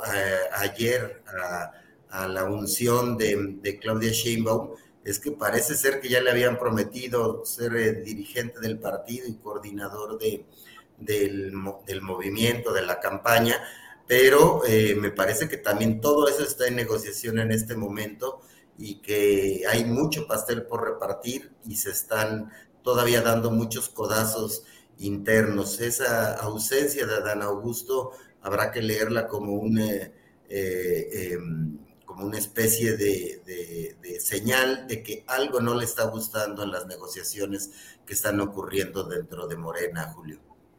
Gracias, Salvador. Marta Olivia, ¿cómo ves ese, la figura y el saldo político de Adán Augusto a estas alturas y si eso le da lo suficiente para aspirar, como mucho se insistió en el fin de semana, para aspirar a ser el presidente nacional de Morena en sustitución de Mario Delgado y a coordinar la campaña. Y algunos decían, y a, eh, y a trabajar mano a mano con Claudia en la elaboración de las listas de candidatos a gubernaturas, diputaciones y senadurías, diputaciones federales y senadurías.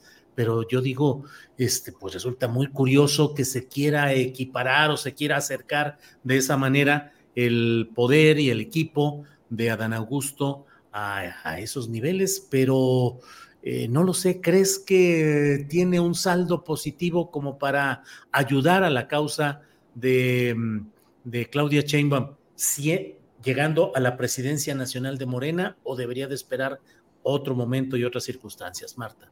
Sí, yo solo quiero precisar eh, ya lo último de Marcelo, lo que estábamos hablando, porque se me hace muy importante y porque eh, digo que de acuerdo a la visión de acá desde los estados es eh, que está casi fuera, porque él dijo una palabra clave.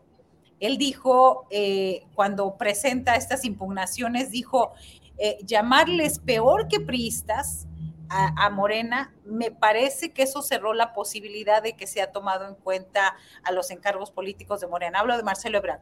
Ahora, respecto a Dan Augusto, eh, nosotros siempre veíamos desde acá que era eh, que la lucha era entre Marcelo y Claudia y que en segundo lugar atrás, o sea, el segundo a bordo iba a ser a Dan Augusto, porque no levantó las encuestas por todas las cuestiones, pero la ausencia, la ausencia de ayer se nos hizo muy fuerte porque quiere decir que las pugnas internas están a todo lo que da y que están negociando. Yo no creo que tenga tantas posibilidades de mover y negociar, porque en estados como en, varios estados que yo seguí sus recorridos, alcanzaba entre el cuarto, quinto lugar.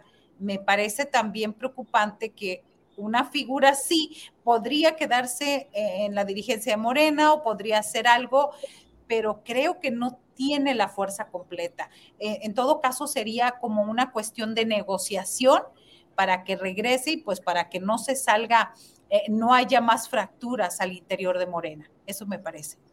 Bien, Marta Olivia, gracias. Jorge Meléndez, pues ese, esa renuncia de García Harfuch en el límite legal eh, que, que, de no haberse, no haber renunciado en ese momento lo hubiera eh, invalidado para aspirar posteriormente a una candidatura como la de la jefatura de gobierno de la Ciudad de México, pues eh, mostró cómo están las fichas adentro del proceso de Morena. Política social como bandera de Clara Brugada. Éxito policiaco como bandera de García Harfus. Ricardo Monreal como una presunta promesa que se le habría dado para que se mantuviera en Morena a cambio de no romper, pues. Eh, Mario Delgado supuestamente, aunque oficialmente no, no lo ha formalizado, pero en el ámbito político se sabe que ha estado trabajando fuerte tratando de organizar eh, apoyos para hacer la candidatura a jefe de gobierno. ¿Cómo vas viendo ese escenario capitalino, Jorge? Pues lo que dice Marta Olivia de que este señor Marcelo es peor que el PRI, bueno, pues no se acuerda cuando compitió en las listas plurinominales y que el gran fraude de Carlos Salinas lo dejó fuera, bueno, pues es olvidarse de todo. Pero en lo que tú señalas, eh, yo creo que con todos los jaloneos y demás, bueno, Ricardo Monreal lo vimos en todos los minutos, días, horas que estuvo y se le veía casi eh, cara de muerto, vivo. Ni aplaudía algunas cosas, ni saludaba a ciertos compañeros. Yo creo que él sabe que, bueno, ya tiene al hermano en Zacatecas, al otro hermano en Fresnillo, y alguna cosa le darán, no sé qué quizás alguna diputación para que esté ahí tres años este, haciendo de las suyas y demás. Segundo lugar, yo creo que Omar García Harfuch va a ser el candidato. No es que me guste o no me guste, es que está muy arriba en las encuestas. Y un asunto prioritario para este próximo sexenio que ya en el que estamos está por terminar, es combatir la inseguridad. Y creo que él desde la Ciudad de México y luego irradiando a otros lados puede ser un factor muy importante. Y en tercer lugar, puede haber caído hasta el cuarto, hasta el quinto lugar Adán Augusto.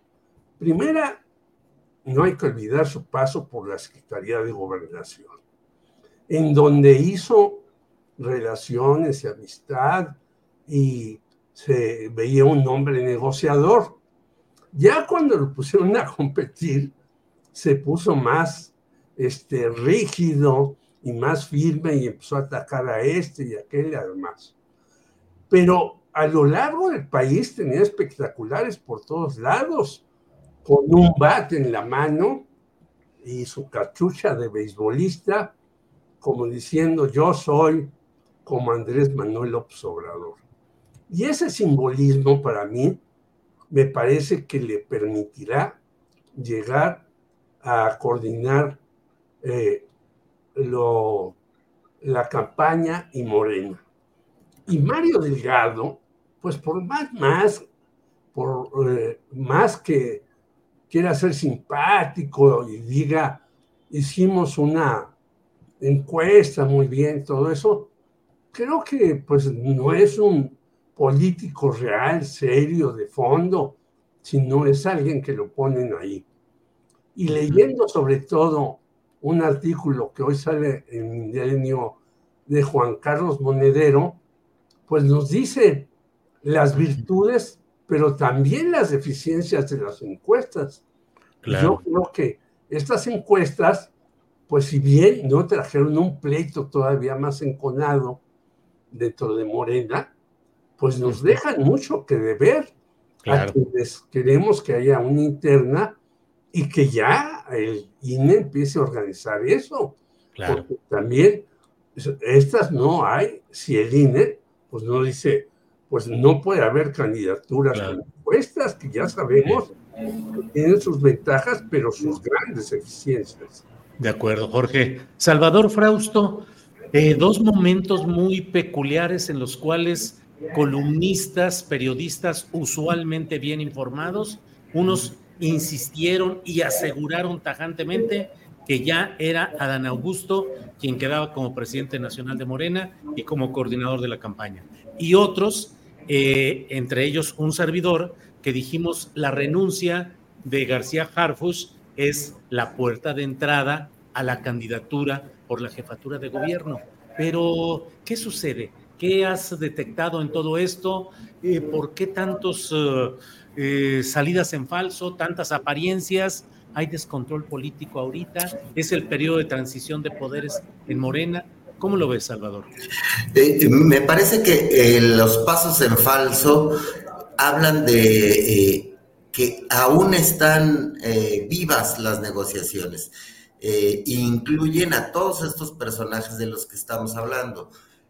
yo vería muy difícil que Adán Augusto fuera el gran coordinador de la campaña y, presidente de, Morena, porque eh, salió en tercer lugar o cuarto lugar, eh, en tercer lugar, cuarto lugar, digamos, de estas encuestas de Morena, es decir, mucho más abajo de lo que se esperaba en el desempeño de, de Adán Augusto. Me parece que le tendrán que encontrar otro, otro lugar.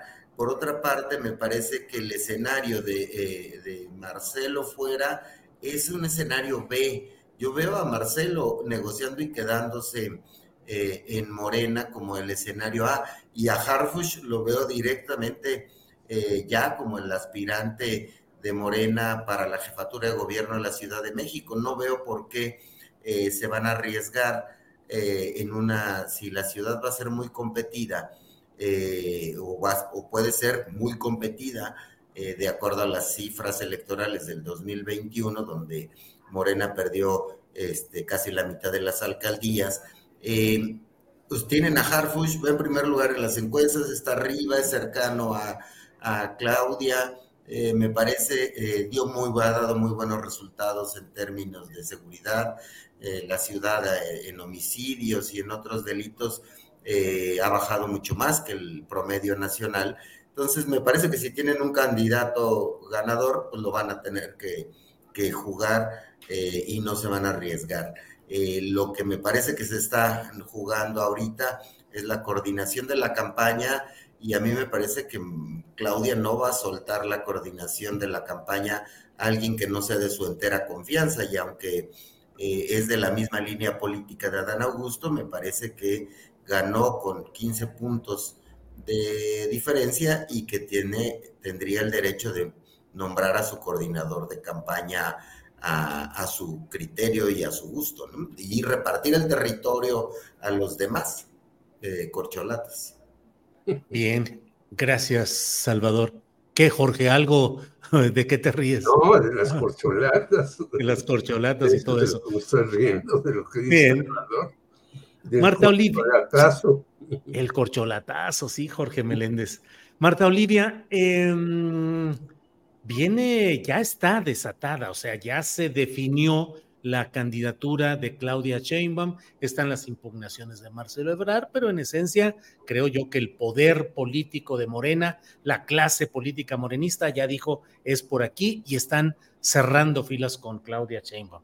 Pero lo que viene es el jaloneo más fuerte por las candidaturas a los gobiernos estatales y las candidaturas a las diputaciones federales, senadurías, eh, presidencias de congresos estatales, las principales presidencias municipales que puedan estar en juego. ¿Qué esperar, Marta Olivia, si ya está desatado el salti, los saltimbanquis, los oportunistas y la propia Claudia dijo que hay que abrir a otros espacios, a otras personas que estén luchando por los mismos objetivos desde otras trincheras? En concreto, Marta, ¿cómo crees que se va a venir la bataola, el pleito por las candidaturas? En Morena y sus aliados, Marta Olivia.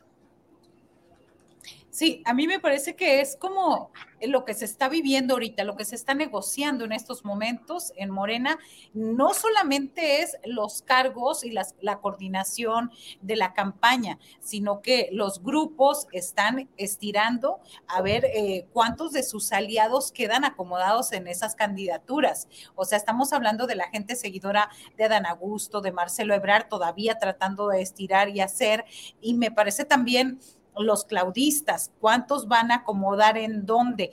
Y, el reto principal, a mí me parece, Julio, la Ciudad de México, donde no la tienen del todo Morena de su lado. Nueve de 16 alcaldías no son de Morena y me parece que ahí es donde va a ser eh, uno, un punto importante.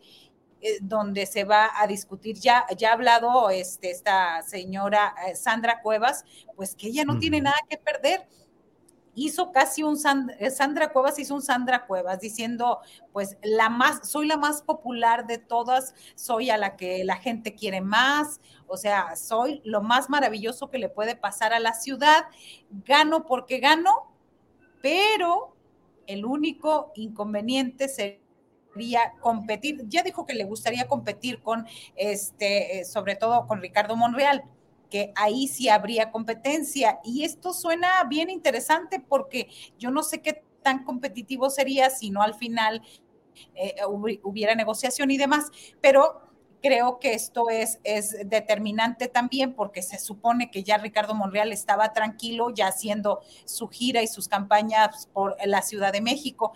Y el factor, el factor Omar García Harfuch, a mí me parece también interesante qué tanto pesará en, en todo este ámbito su cercanía con Genaro García Luna y el caso Ayotzinapa a mí me sigue, por más los números buenos que dé en la Ciudad de México, me parece que hacia afuera de la Ciudad de México sí lo vemos con cierta preocupación este detalle, que un policía llegue a la ciudad, al gobierno de la Ciudad de México.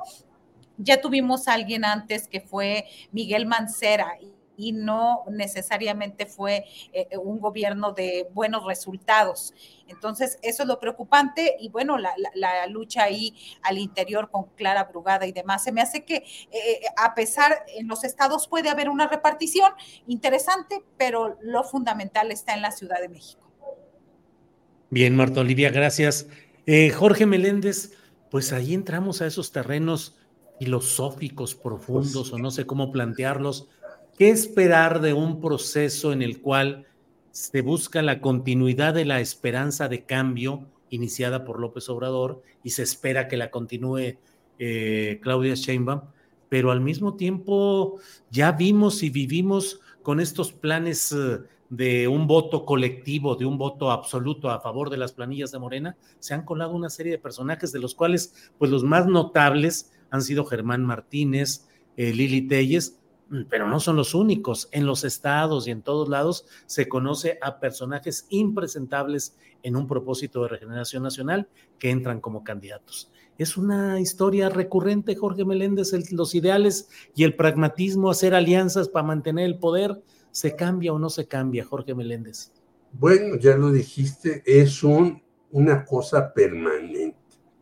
Yo hasta lo viví en el Partido Comunista Mexicano, que decía, ah, caray, ¿cómo reclutaron estos cuates? ¿No?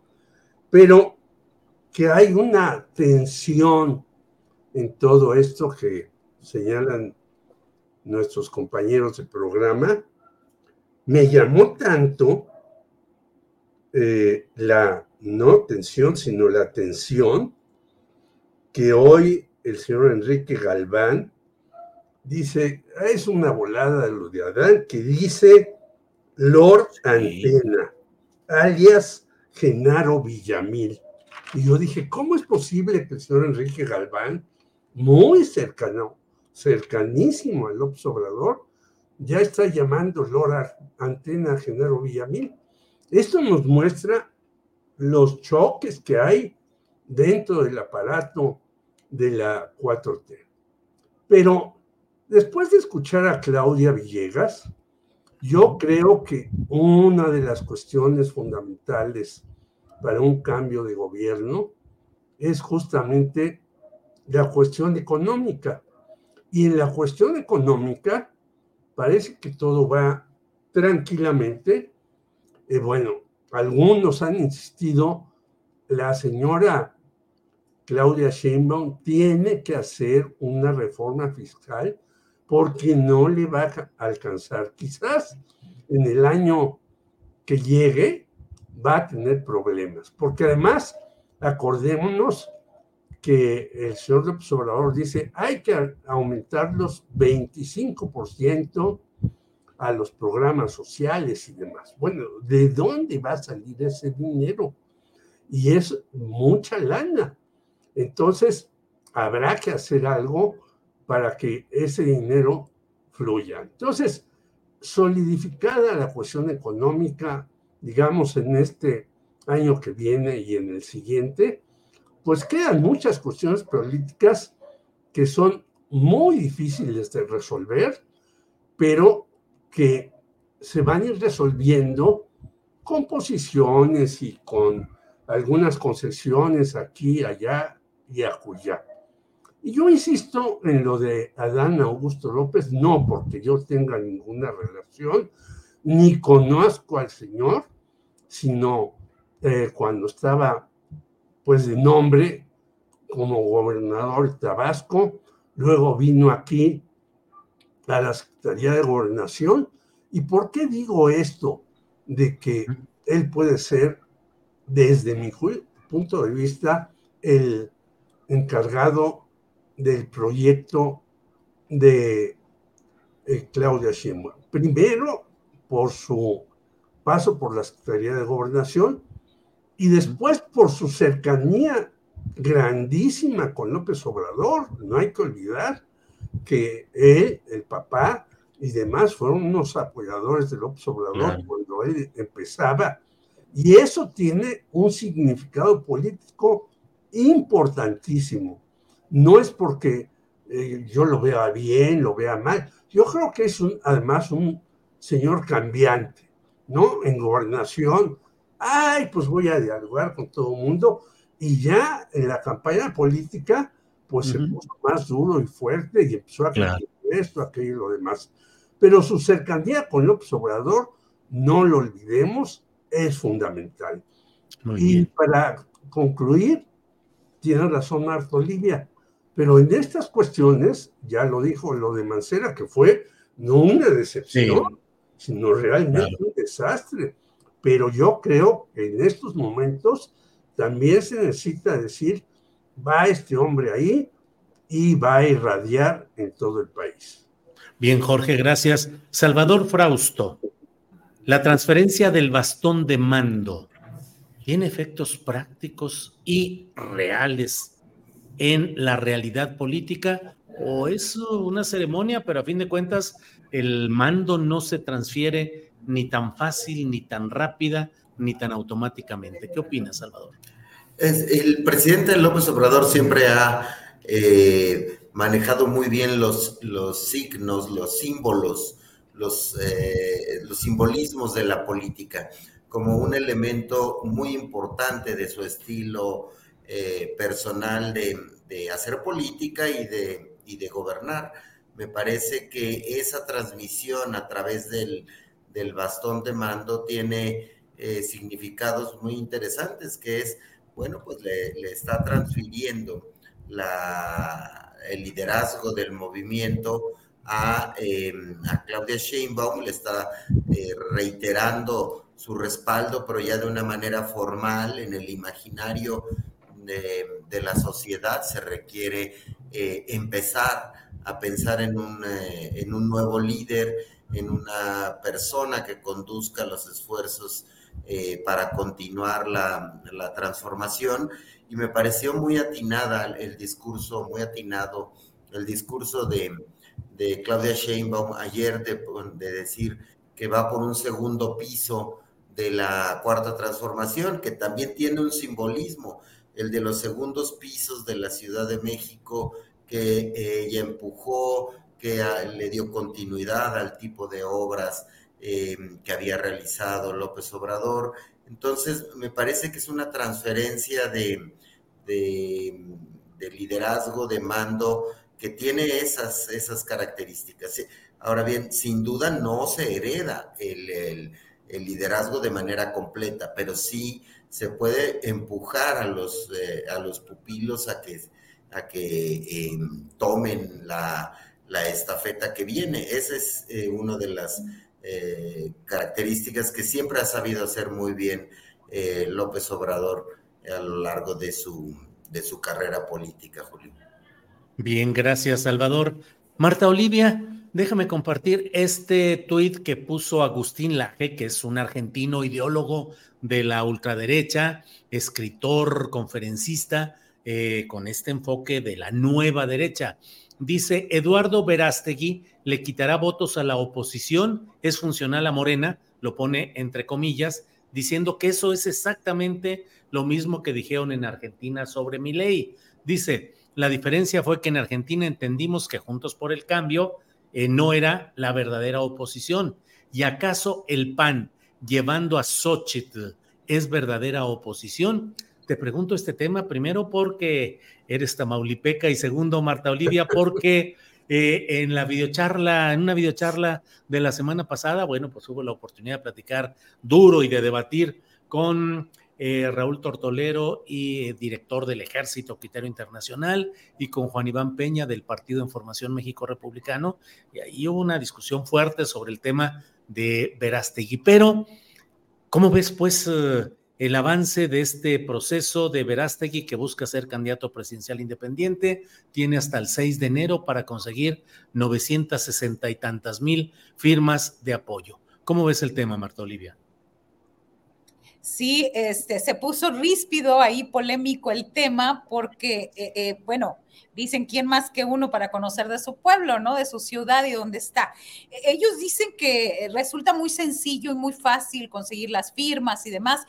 A, mí me parece que eh, sí puede crecer la figura de Eduardo Verástegui, pero así como que ser una eh, un peligro de más votos o algo, lo veo bastante complicado.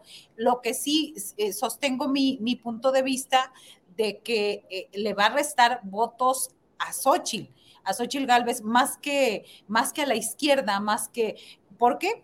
Porque eso es la, son las personas que están identificadas y que lo mismo lo dije dijeron ellos dos, pues están muy decepcionadas eh, del panismo, porque dicen que han caminado, lo entendí así, que habían caminado con el prismo y que han sido la derecha light.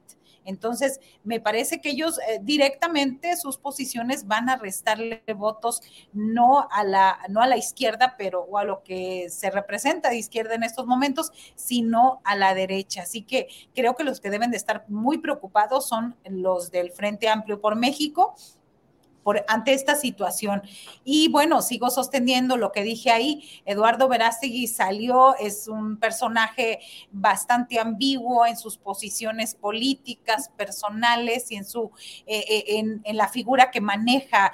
Por ejemplo, un punto que nos faltó y que sería bien interesante, Julio, es que él no tiene la residencia de un año, un año para estar en México a menos que convenza al Instituto Nacional Electoral y que todo lo que ha estado fuera del país, pues el INE le dé este, esa carta o le apruebe ese registro. A mí me parece incluso desde ahí muy complicado porque ya estaríamos hablando de que está violando uno de los requisitos fundamentales para ser aspirante, que es tener una permanencia de un año completo, que no la tiene, que no la tiene, y bueno, ya ni te digo, ni siquiera en su ciudad, que tiene años sin sin pisar siquiera, eh, eh, salvo cuando venía a ver a los exgobernadores. Y bueno, las últimas recorridos con eh, Enrique Peña Nieto, ¿no? Que lo llevaba ahí muy cerquita de él en, en su este, transporte particular, tanto terrestre como por aire. Bien, Marta Olivia, gracias. Jorge Meléndez, em, el presidente de México está en Chile eh, hoy es el, se cumple medio siglo del golpe militar de Augusto Pinochet contra el presidente Salvador Allende. ¿Qué reflexiones y sobre todo, Jorge, no sé si quieras eh, un poco acercarnos a la reflexión acerca de los factores de poder que suelen complotar, como sucedió en Chile demostradamente, entre otros temas, la inyección de millones de dólares al diario El Mercurio, eh, cuyo propietario es el señor el señor Jorge Edwards. Em, inyección de millones de dólares para impulsar el periodismo crítico contra el gobierno del presidente Allende. Eh, difamación, inventos, incertidumbre y también el apoyo económico de la CIA y de Estados Unidos para impulsar grupos opositores, lo que ahora serían algunas organizaciones no gubernamentales, sociedad civil. En fin, Jorge, un poquito lo que estamos viendo en este día, Jorge. Bueno, mire, yo estuve en Chile en 1973, en las elecciones de marzo, que eran legislativas. Por cierto, entrevisté, y fue de las últimas entrevistas que dio Víctor Jara, y el panorama era muy interesante, porque radiofónicamente cada partido tenía su estación de radio, cosa que aquí no sucede.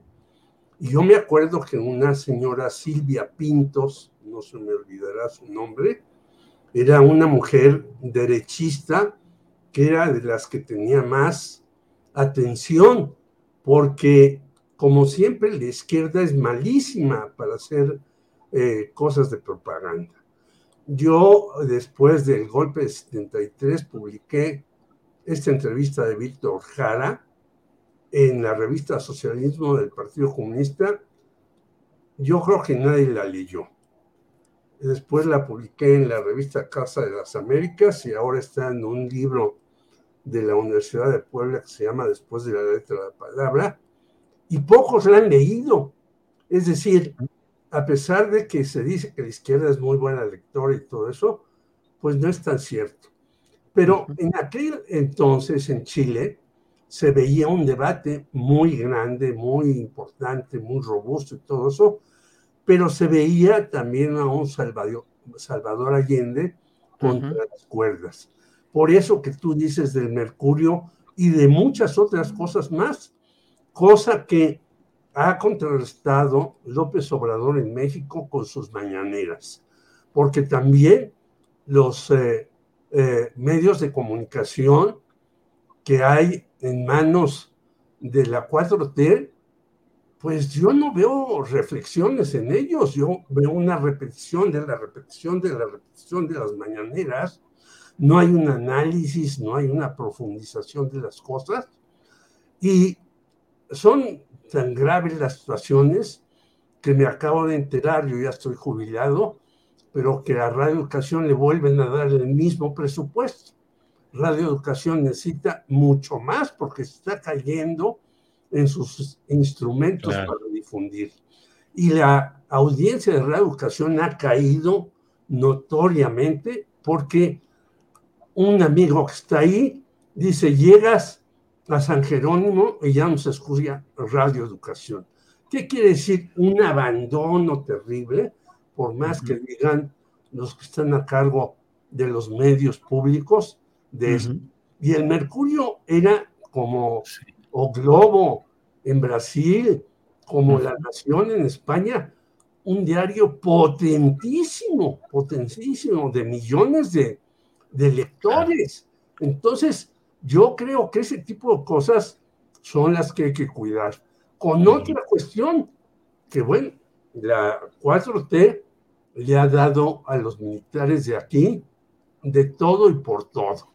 Y no solamente para este gobierno, sino para varios años. Entonces, yo no creo que haya que darle tanto apoyo a los militares, sino hacerlo con otro tipo de cuestiones. Y también cuidar las pensiones, porque las pensiones en Pemex son maravillosas para varios eh, ciudadanos.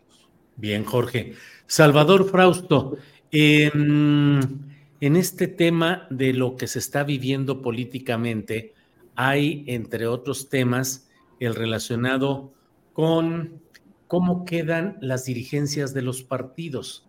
Se habla, desde luego, del cambio de Mario Delgado para que entre algún otro personaje. Se habla de Dan Augusto, pero podría entrar cualquier otro eh, dirigente partidista. Pero, ¿cómo ves el papel de los partidos? ¿Va a quedar ya subsumido por la fuerza de los candidatos en acción? ¿Crees que esto va a significar una mayor concentración de poder en las candidaturas y hacer un poco a un lado los partidos? Pienso en Alito, que le espera a Alito, que le espera a Marco Cortés, que le espera, pues de Jesús Zambrano creo que no hay mucho que decir, pero que le espera también al propio Morena con Mario Delgado o con un sustituto. Salvador. Sí, pues en el caso de Morena depende cómo concluyan eh, las negociaciones para repartirse el macropastel morenista, de, eh, ahí sí puede haber un, relevo en, la dirigencia del, partido, pero me parece que eh, la posición hacia donde se envíe a Mario Delgado será algo positivo para él, porque eh, desde que tomó el control del partido, pues han ganado un montón de, gubernaturas y ha podido lidiar con unos pleitos que si recordamos los dirigentes anteriores no lograban este, mantener ningún tipo de estabilidad dentro del partido Morena. Entonces, eh, Mario Delgado se moverá hacia algún sitio donde le sea útil a Claudia Sheinbaum y, eh, y veremos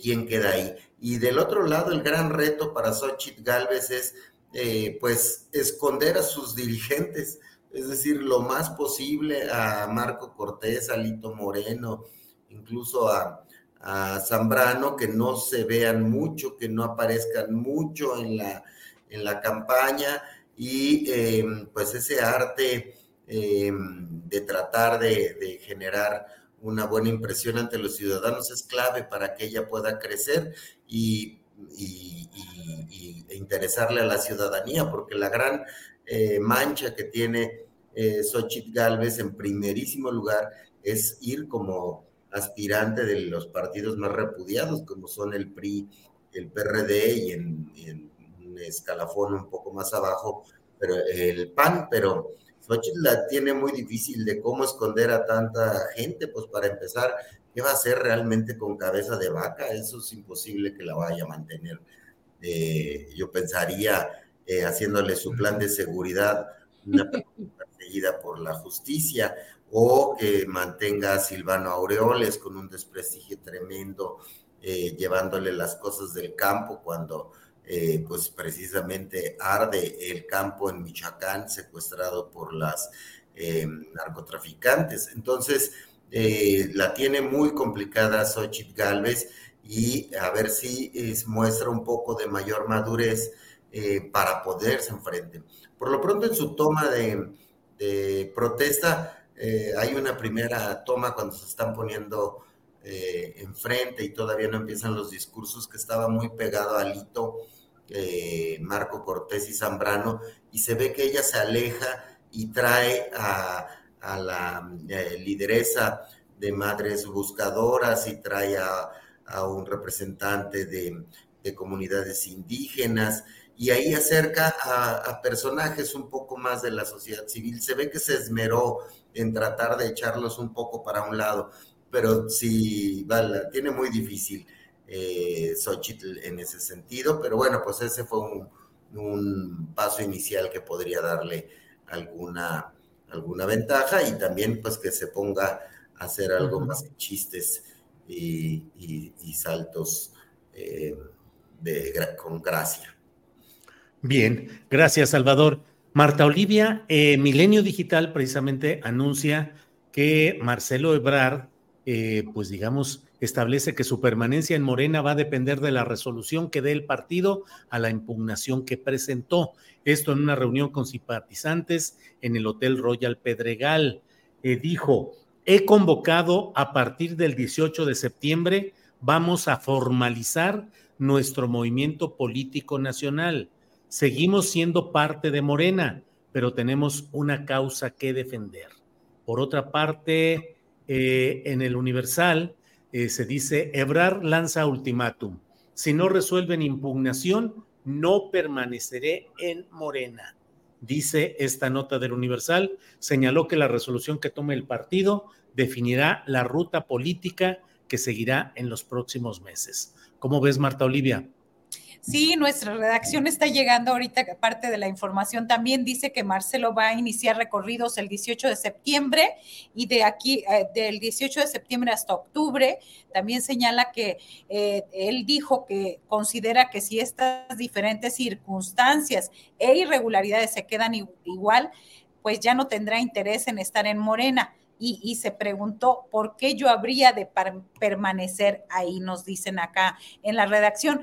Y a mí me sigue pareciendo que eh, Marcelo pues va a ir a buscar a los inconformes al país ya al anunciar este recorrido. Eh, y, me parece que busca manchar lo más que pueda este proceso interno de Morena. Creo que está estirando muchísimo la liga porque eh, el, ir a buscar a los estados, a las personas que están inconformes, yo, por ejemplo, en el caso de, en algunos estados donde yo seguí los recorridos, no tenía así mucha, mucho arrastre, no tenía muchos eh, seguidores, es decir, estamos comparando con Claudia Sheinbaum y sus eventos. Entonces, me parece que es seguir estirando y seguir buscando también cargos para sus, este, eh, para su equipo y para su grupo, no dejarlos tan desamparados de lo que ya habíamos dicho en este espacio. O ya se fue de Morena y solamente está queriendo o acomodar y pues no le veo ningún otro futuro eh, digno en pues Movimiento Ciudadano de plano, porque reiteramos ya lo de las candidaturas independientes ya no están. Yo creo que está, sigue estirando la liga, eso es lo que me parece. No hay más, ya no hay otro cargo, ya no hay otra forma de seguir, simplemente es acomodar aunque entra mucho ruido al ir a buscar a los estados, porque si ya todo mundo cerró, o sea, habló en Morena, la mayoría, ya cerró filas con Claudia, pues ahora ir a los estados, creo que se van a ver mal los que quieran seguir en el proyecto de la cuarta T, asistir a estos eventos. Habría que ver en los estados cómo se da, Julio. No parecería, perdón que me, meta en mi no, turno, Adelante. El, que mucho se despide, poco se quiere ir. Yo también veo a Marcelo queriéndose quedar y negociando, sí, algo, pues no, no sé qué. Eh, es probable que se estén ya repartiendo secretarías de Estado, posiciones en el Congreso, gubernaturas. El pastel de Morena es enorme, son 23 gubernaturas, congresos locales. ¿Por qué alguien se querría ir a una alianza que tiene siete estados y, y una intención de voto 20 puntos abajo? No le veo ningún racional político. Yo me, y Marcelo es pragmático, me parece que eh, está negociando lo más que pueda para quedarse en Morena, si, si, y, de qué tamaño es el morenismo, digo, perdón, el, el ebrardismo, pues sí es importante, es, es un tajo de la, de la clase media y una parte importante de, del movimiento. Entonces, no sé, no lo veo queriendo con muchas ganas de irse. ¿eh? Más bien hoy, con esta declaración de que se resuelvan las impugnaciones, pues sí que ya se resuelvan, sancionen a cinco personas y decir, ah, gracias, perfecto, me quedo con mis pedazos de morena, ¿no? Pero bueno, en política todo puede pasar. Todo puede pasar. Jorge Meléndez, postrecito, porque ya estamos en la parte final. Son las 2 de la tarde con 53 minutos. Postrecito, Jorge, por favor. Tres cosas muy rápidas. Primero, Eduardo Verástegui va a ir con registro o sin registro y le va a quitar a Xochitl Galvez muchos votos de la gente del Partido Acción Nacional y de otros que están eh, no a favor de la marihuana, ni del homosexualismo, ni de las libertades de las personas, ni de los matrimonios, etcétera, etcétera, etcétera. Yo creo que Eduardo que va a ir con o sin registro y va a hacer su campaña como la han estado haciendo todos. Segundo lugar, eh, ¿puede el señor de cubículo Marcelo Ebrard hacer una campaña exitosa, ya lo decía Marta Olivia hace rato, por el país, lo dudo. Luego va a resultar que la señora Malú Mitchell no la recibieron en tal o cual lado. Y tercer lugar, rápidamente, yo creo que vamos a ver sorpresas que no nos imaginábamos en el equipo de Claudia Sheinbaum. ¿Quiénes serán? no tengo idea. Ella tiene un grupo importante en la universidad y en otras partes y creo que va a empezar a salir. Por eso el señor López Obrador le entregó el bastón de bando y se fue a los países que no había ido para decirle, bueno, es tu turno y voy a ver cómo la haces. Bien, Jorge, gracias. Eh, Salvador Frausto, postrecito, por favor, para ir cerrando nuestro programa. Eh, pues ojalá Iberastegui consiga su candidatura, eh, porque la extrema derecha merece ser representada por un personaje de extrema derecha, tienen, tienen ese derecho, así que yo rezo porque obtenga su, candidatura, el actor y activista Eduardo Verástegui, sería muy sano para la vida nacional de nuestro país. Y por otra parte, este, pues eh, yo creo que eh, Movimiento Ciudadano va a ir con Samuel García.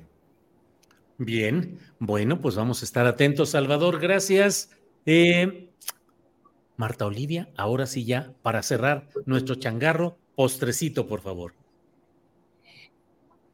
Pues que el Frente Amplio por México se podría quedar sin asesor, super asesor de seguridad. Acaban de eh, hacer cinco denuncias más en la unidad de inteligencia financiera del estado de Tamaulipas contra García Cabeza de Vaca, ahora por parte de empresarios que se dijeron timados por y robados por Francisco García Cabeza de Vaca. Así que, pues ahí está, sigue el tema. Se van a quedar sin asesor de seguridad, me parece. Tanto así, bueno, pues así estaremos. Pues eh, Marta Olivia, Jorge, Salvador, muchas gracias por esta ocasión, gracias por estar atentos a esta mesa de lunes que arrancamos con todo lo acumulado del fin de semana y lo que viene. Así es que, Jorge Meléndez, gracias y buenas tardes. No, abrazo a todos y Un abrazo a la audiencia, gracias. Salvador Frausto, gracias con su barba recién pintada, supongo. Adelante. Sí, así es. Gracias, Julio. Marta Lidia. Órale. Que tengan Gracias. buena semana. Marta Olivia, gracias y buenas tardes. Un abrazo a los tres, un abrazo a los seguidores y moderadores del canal. Muy bien, Gracias. gracias. Nos vemos la próxima semana. Bien, son las 2 de la tarde con 57 minutos, 2 de la tarde con 57 minutos. Mire, tenemos un fragmento de la conferencia de lo que dijo hoy Marcelo Ebrard. Vamos a escuchar, por favor. una síntesis de lo que observamos en el proceso de la encuesta. Y se la hemos presentado al órgano del partido que tiene que resolver. Esto tiene que ver con el papel que jugó la Comisión de Encuestas, con los testimonios que dicen que se promovió a Claudia Sheinbaum desde la Comisión. Tiene que ver con eh, las actuaciones de diferentes áreas de gobierno, la Secretaría de Bienestar, de gobiernos estatales, tiene que ver con lo que observamos en el proceso. Presentamos esta impugnación y va a depender la respuesta que tenga Morena, el curso de acción que nosotros vamos a. El de la voz considera que si esas diferentes circunstancias que se dieron, incidencias en el proceso, se quedan igual, pues yo ya no tendré interés en estar Morena. Bueno, pues esa es la postura, la postura de Marcelo Ebrard. De ello platicaremos con más eh, abundancia en la videocharla astillada de hoy a las 9 de la noche. Les invitamos a que estén hoy en este mismo canal astillero a las 5 de la tarde con Paco Cruz, el gran periodista Francisco Cruz, que estará hoy 5 de la tarde en la videocharla cruzada que hace de lunes a viernes. Y a las 8 de la noche estará eh, Claudia Villegas y el equipo de la revista Fortuna con el programa Economía Social, que van a hablar de los celulares, las tarifas, telecomunicaciones, muy interesante. Y a las nueve de la noche nos vemos en la videocharla astillada. Por esta ocasión, como siempre, agradecidos de contar con su participación, con su solidaridad en este programa, juntos para tratar de ir entendiendo lo que va pasando en estos momentos políticos complicados, candentes, moviditos. Así es que muchas gracias a todos, a todas y nos vemos en los diferentes horarios hoy del canal Astillero. Muchas gracias, buenas tardes.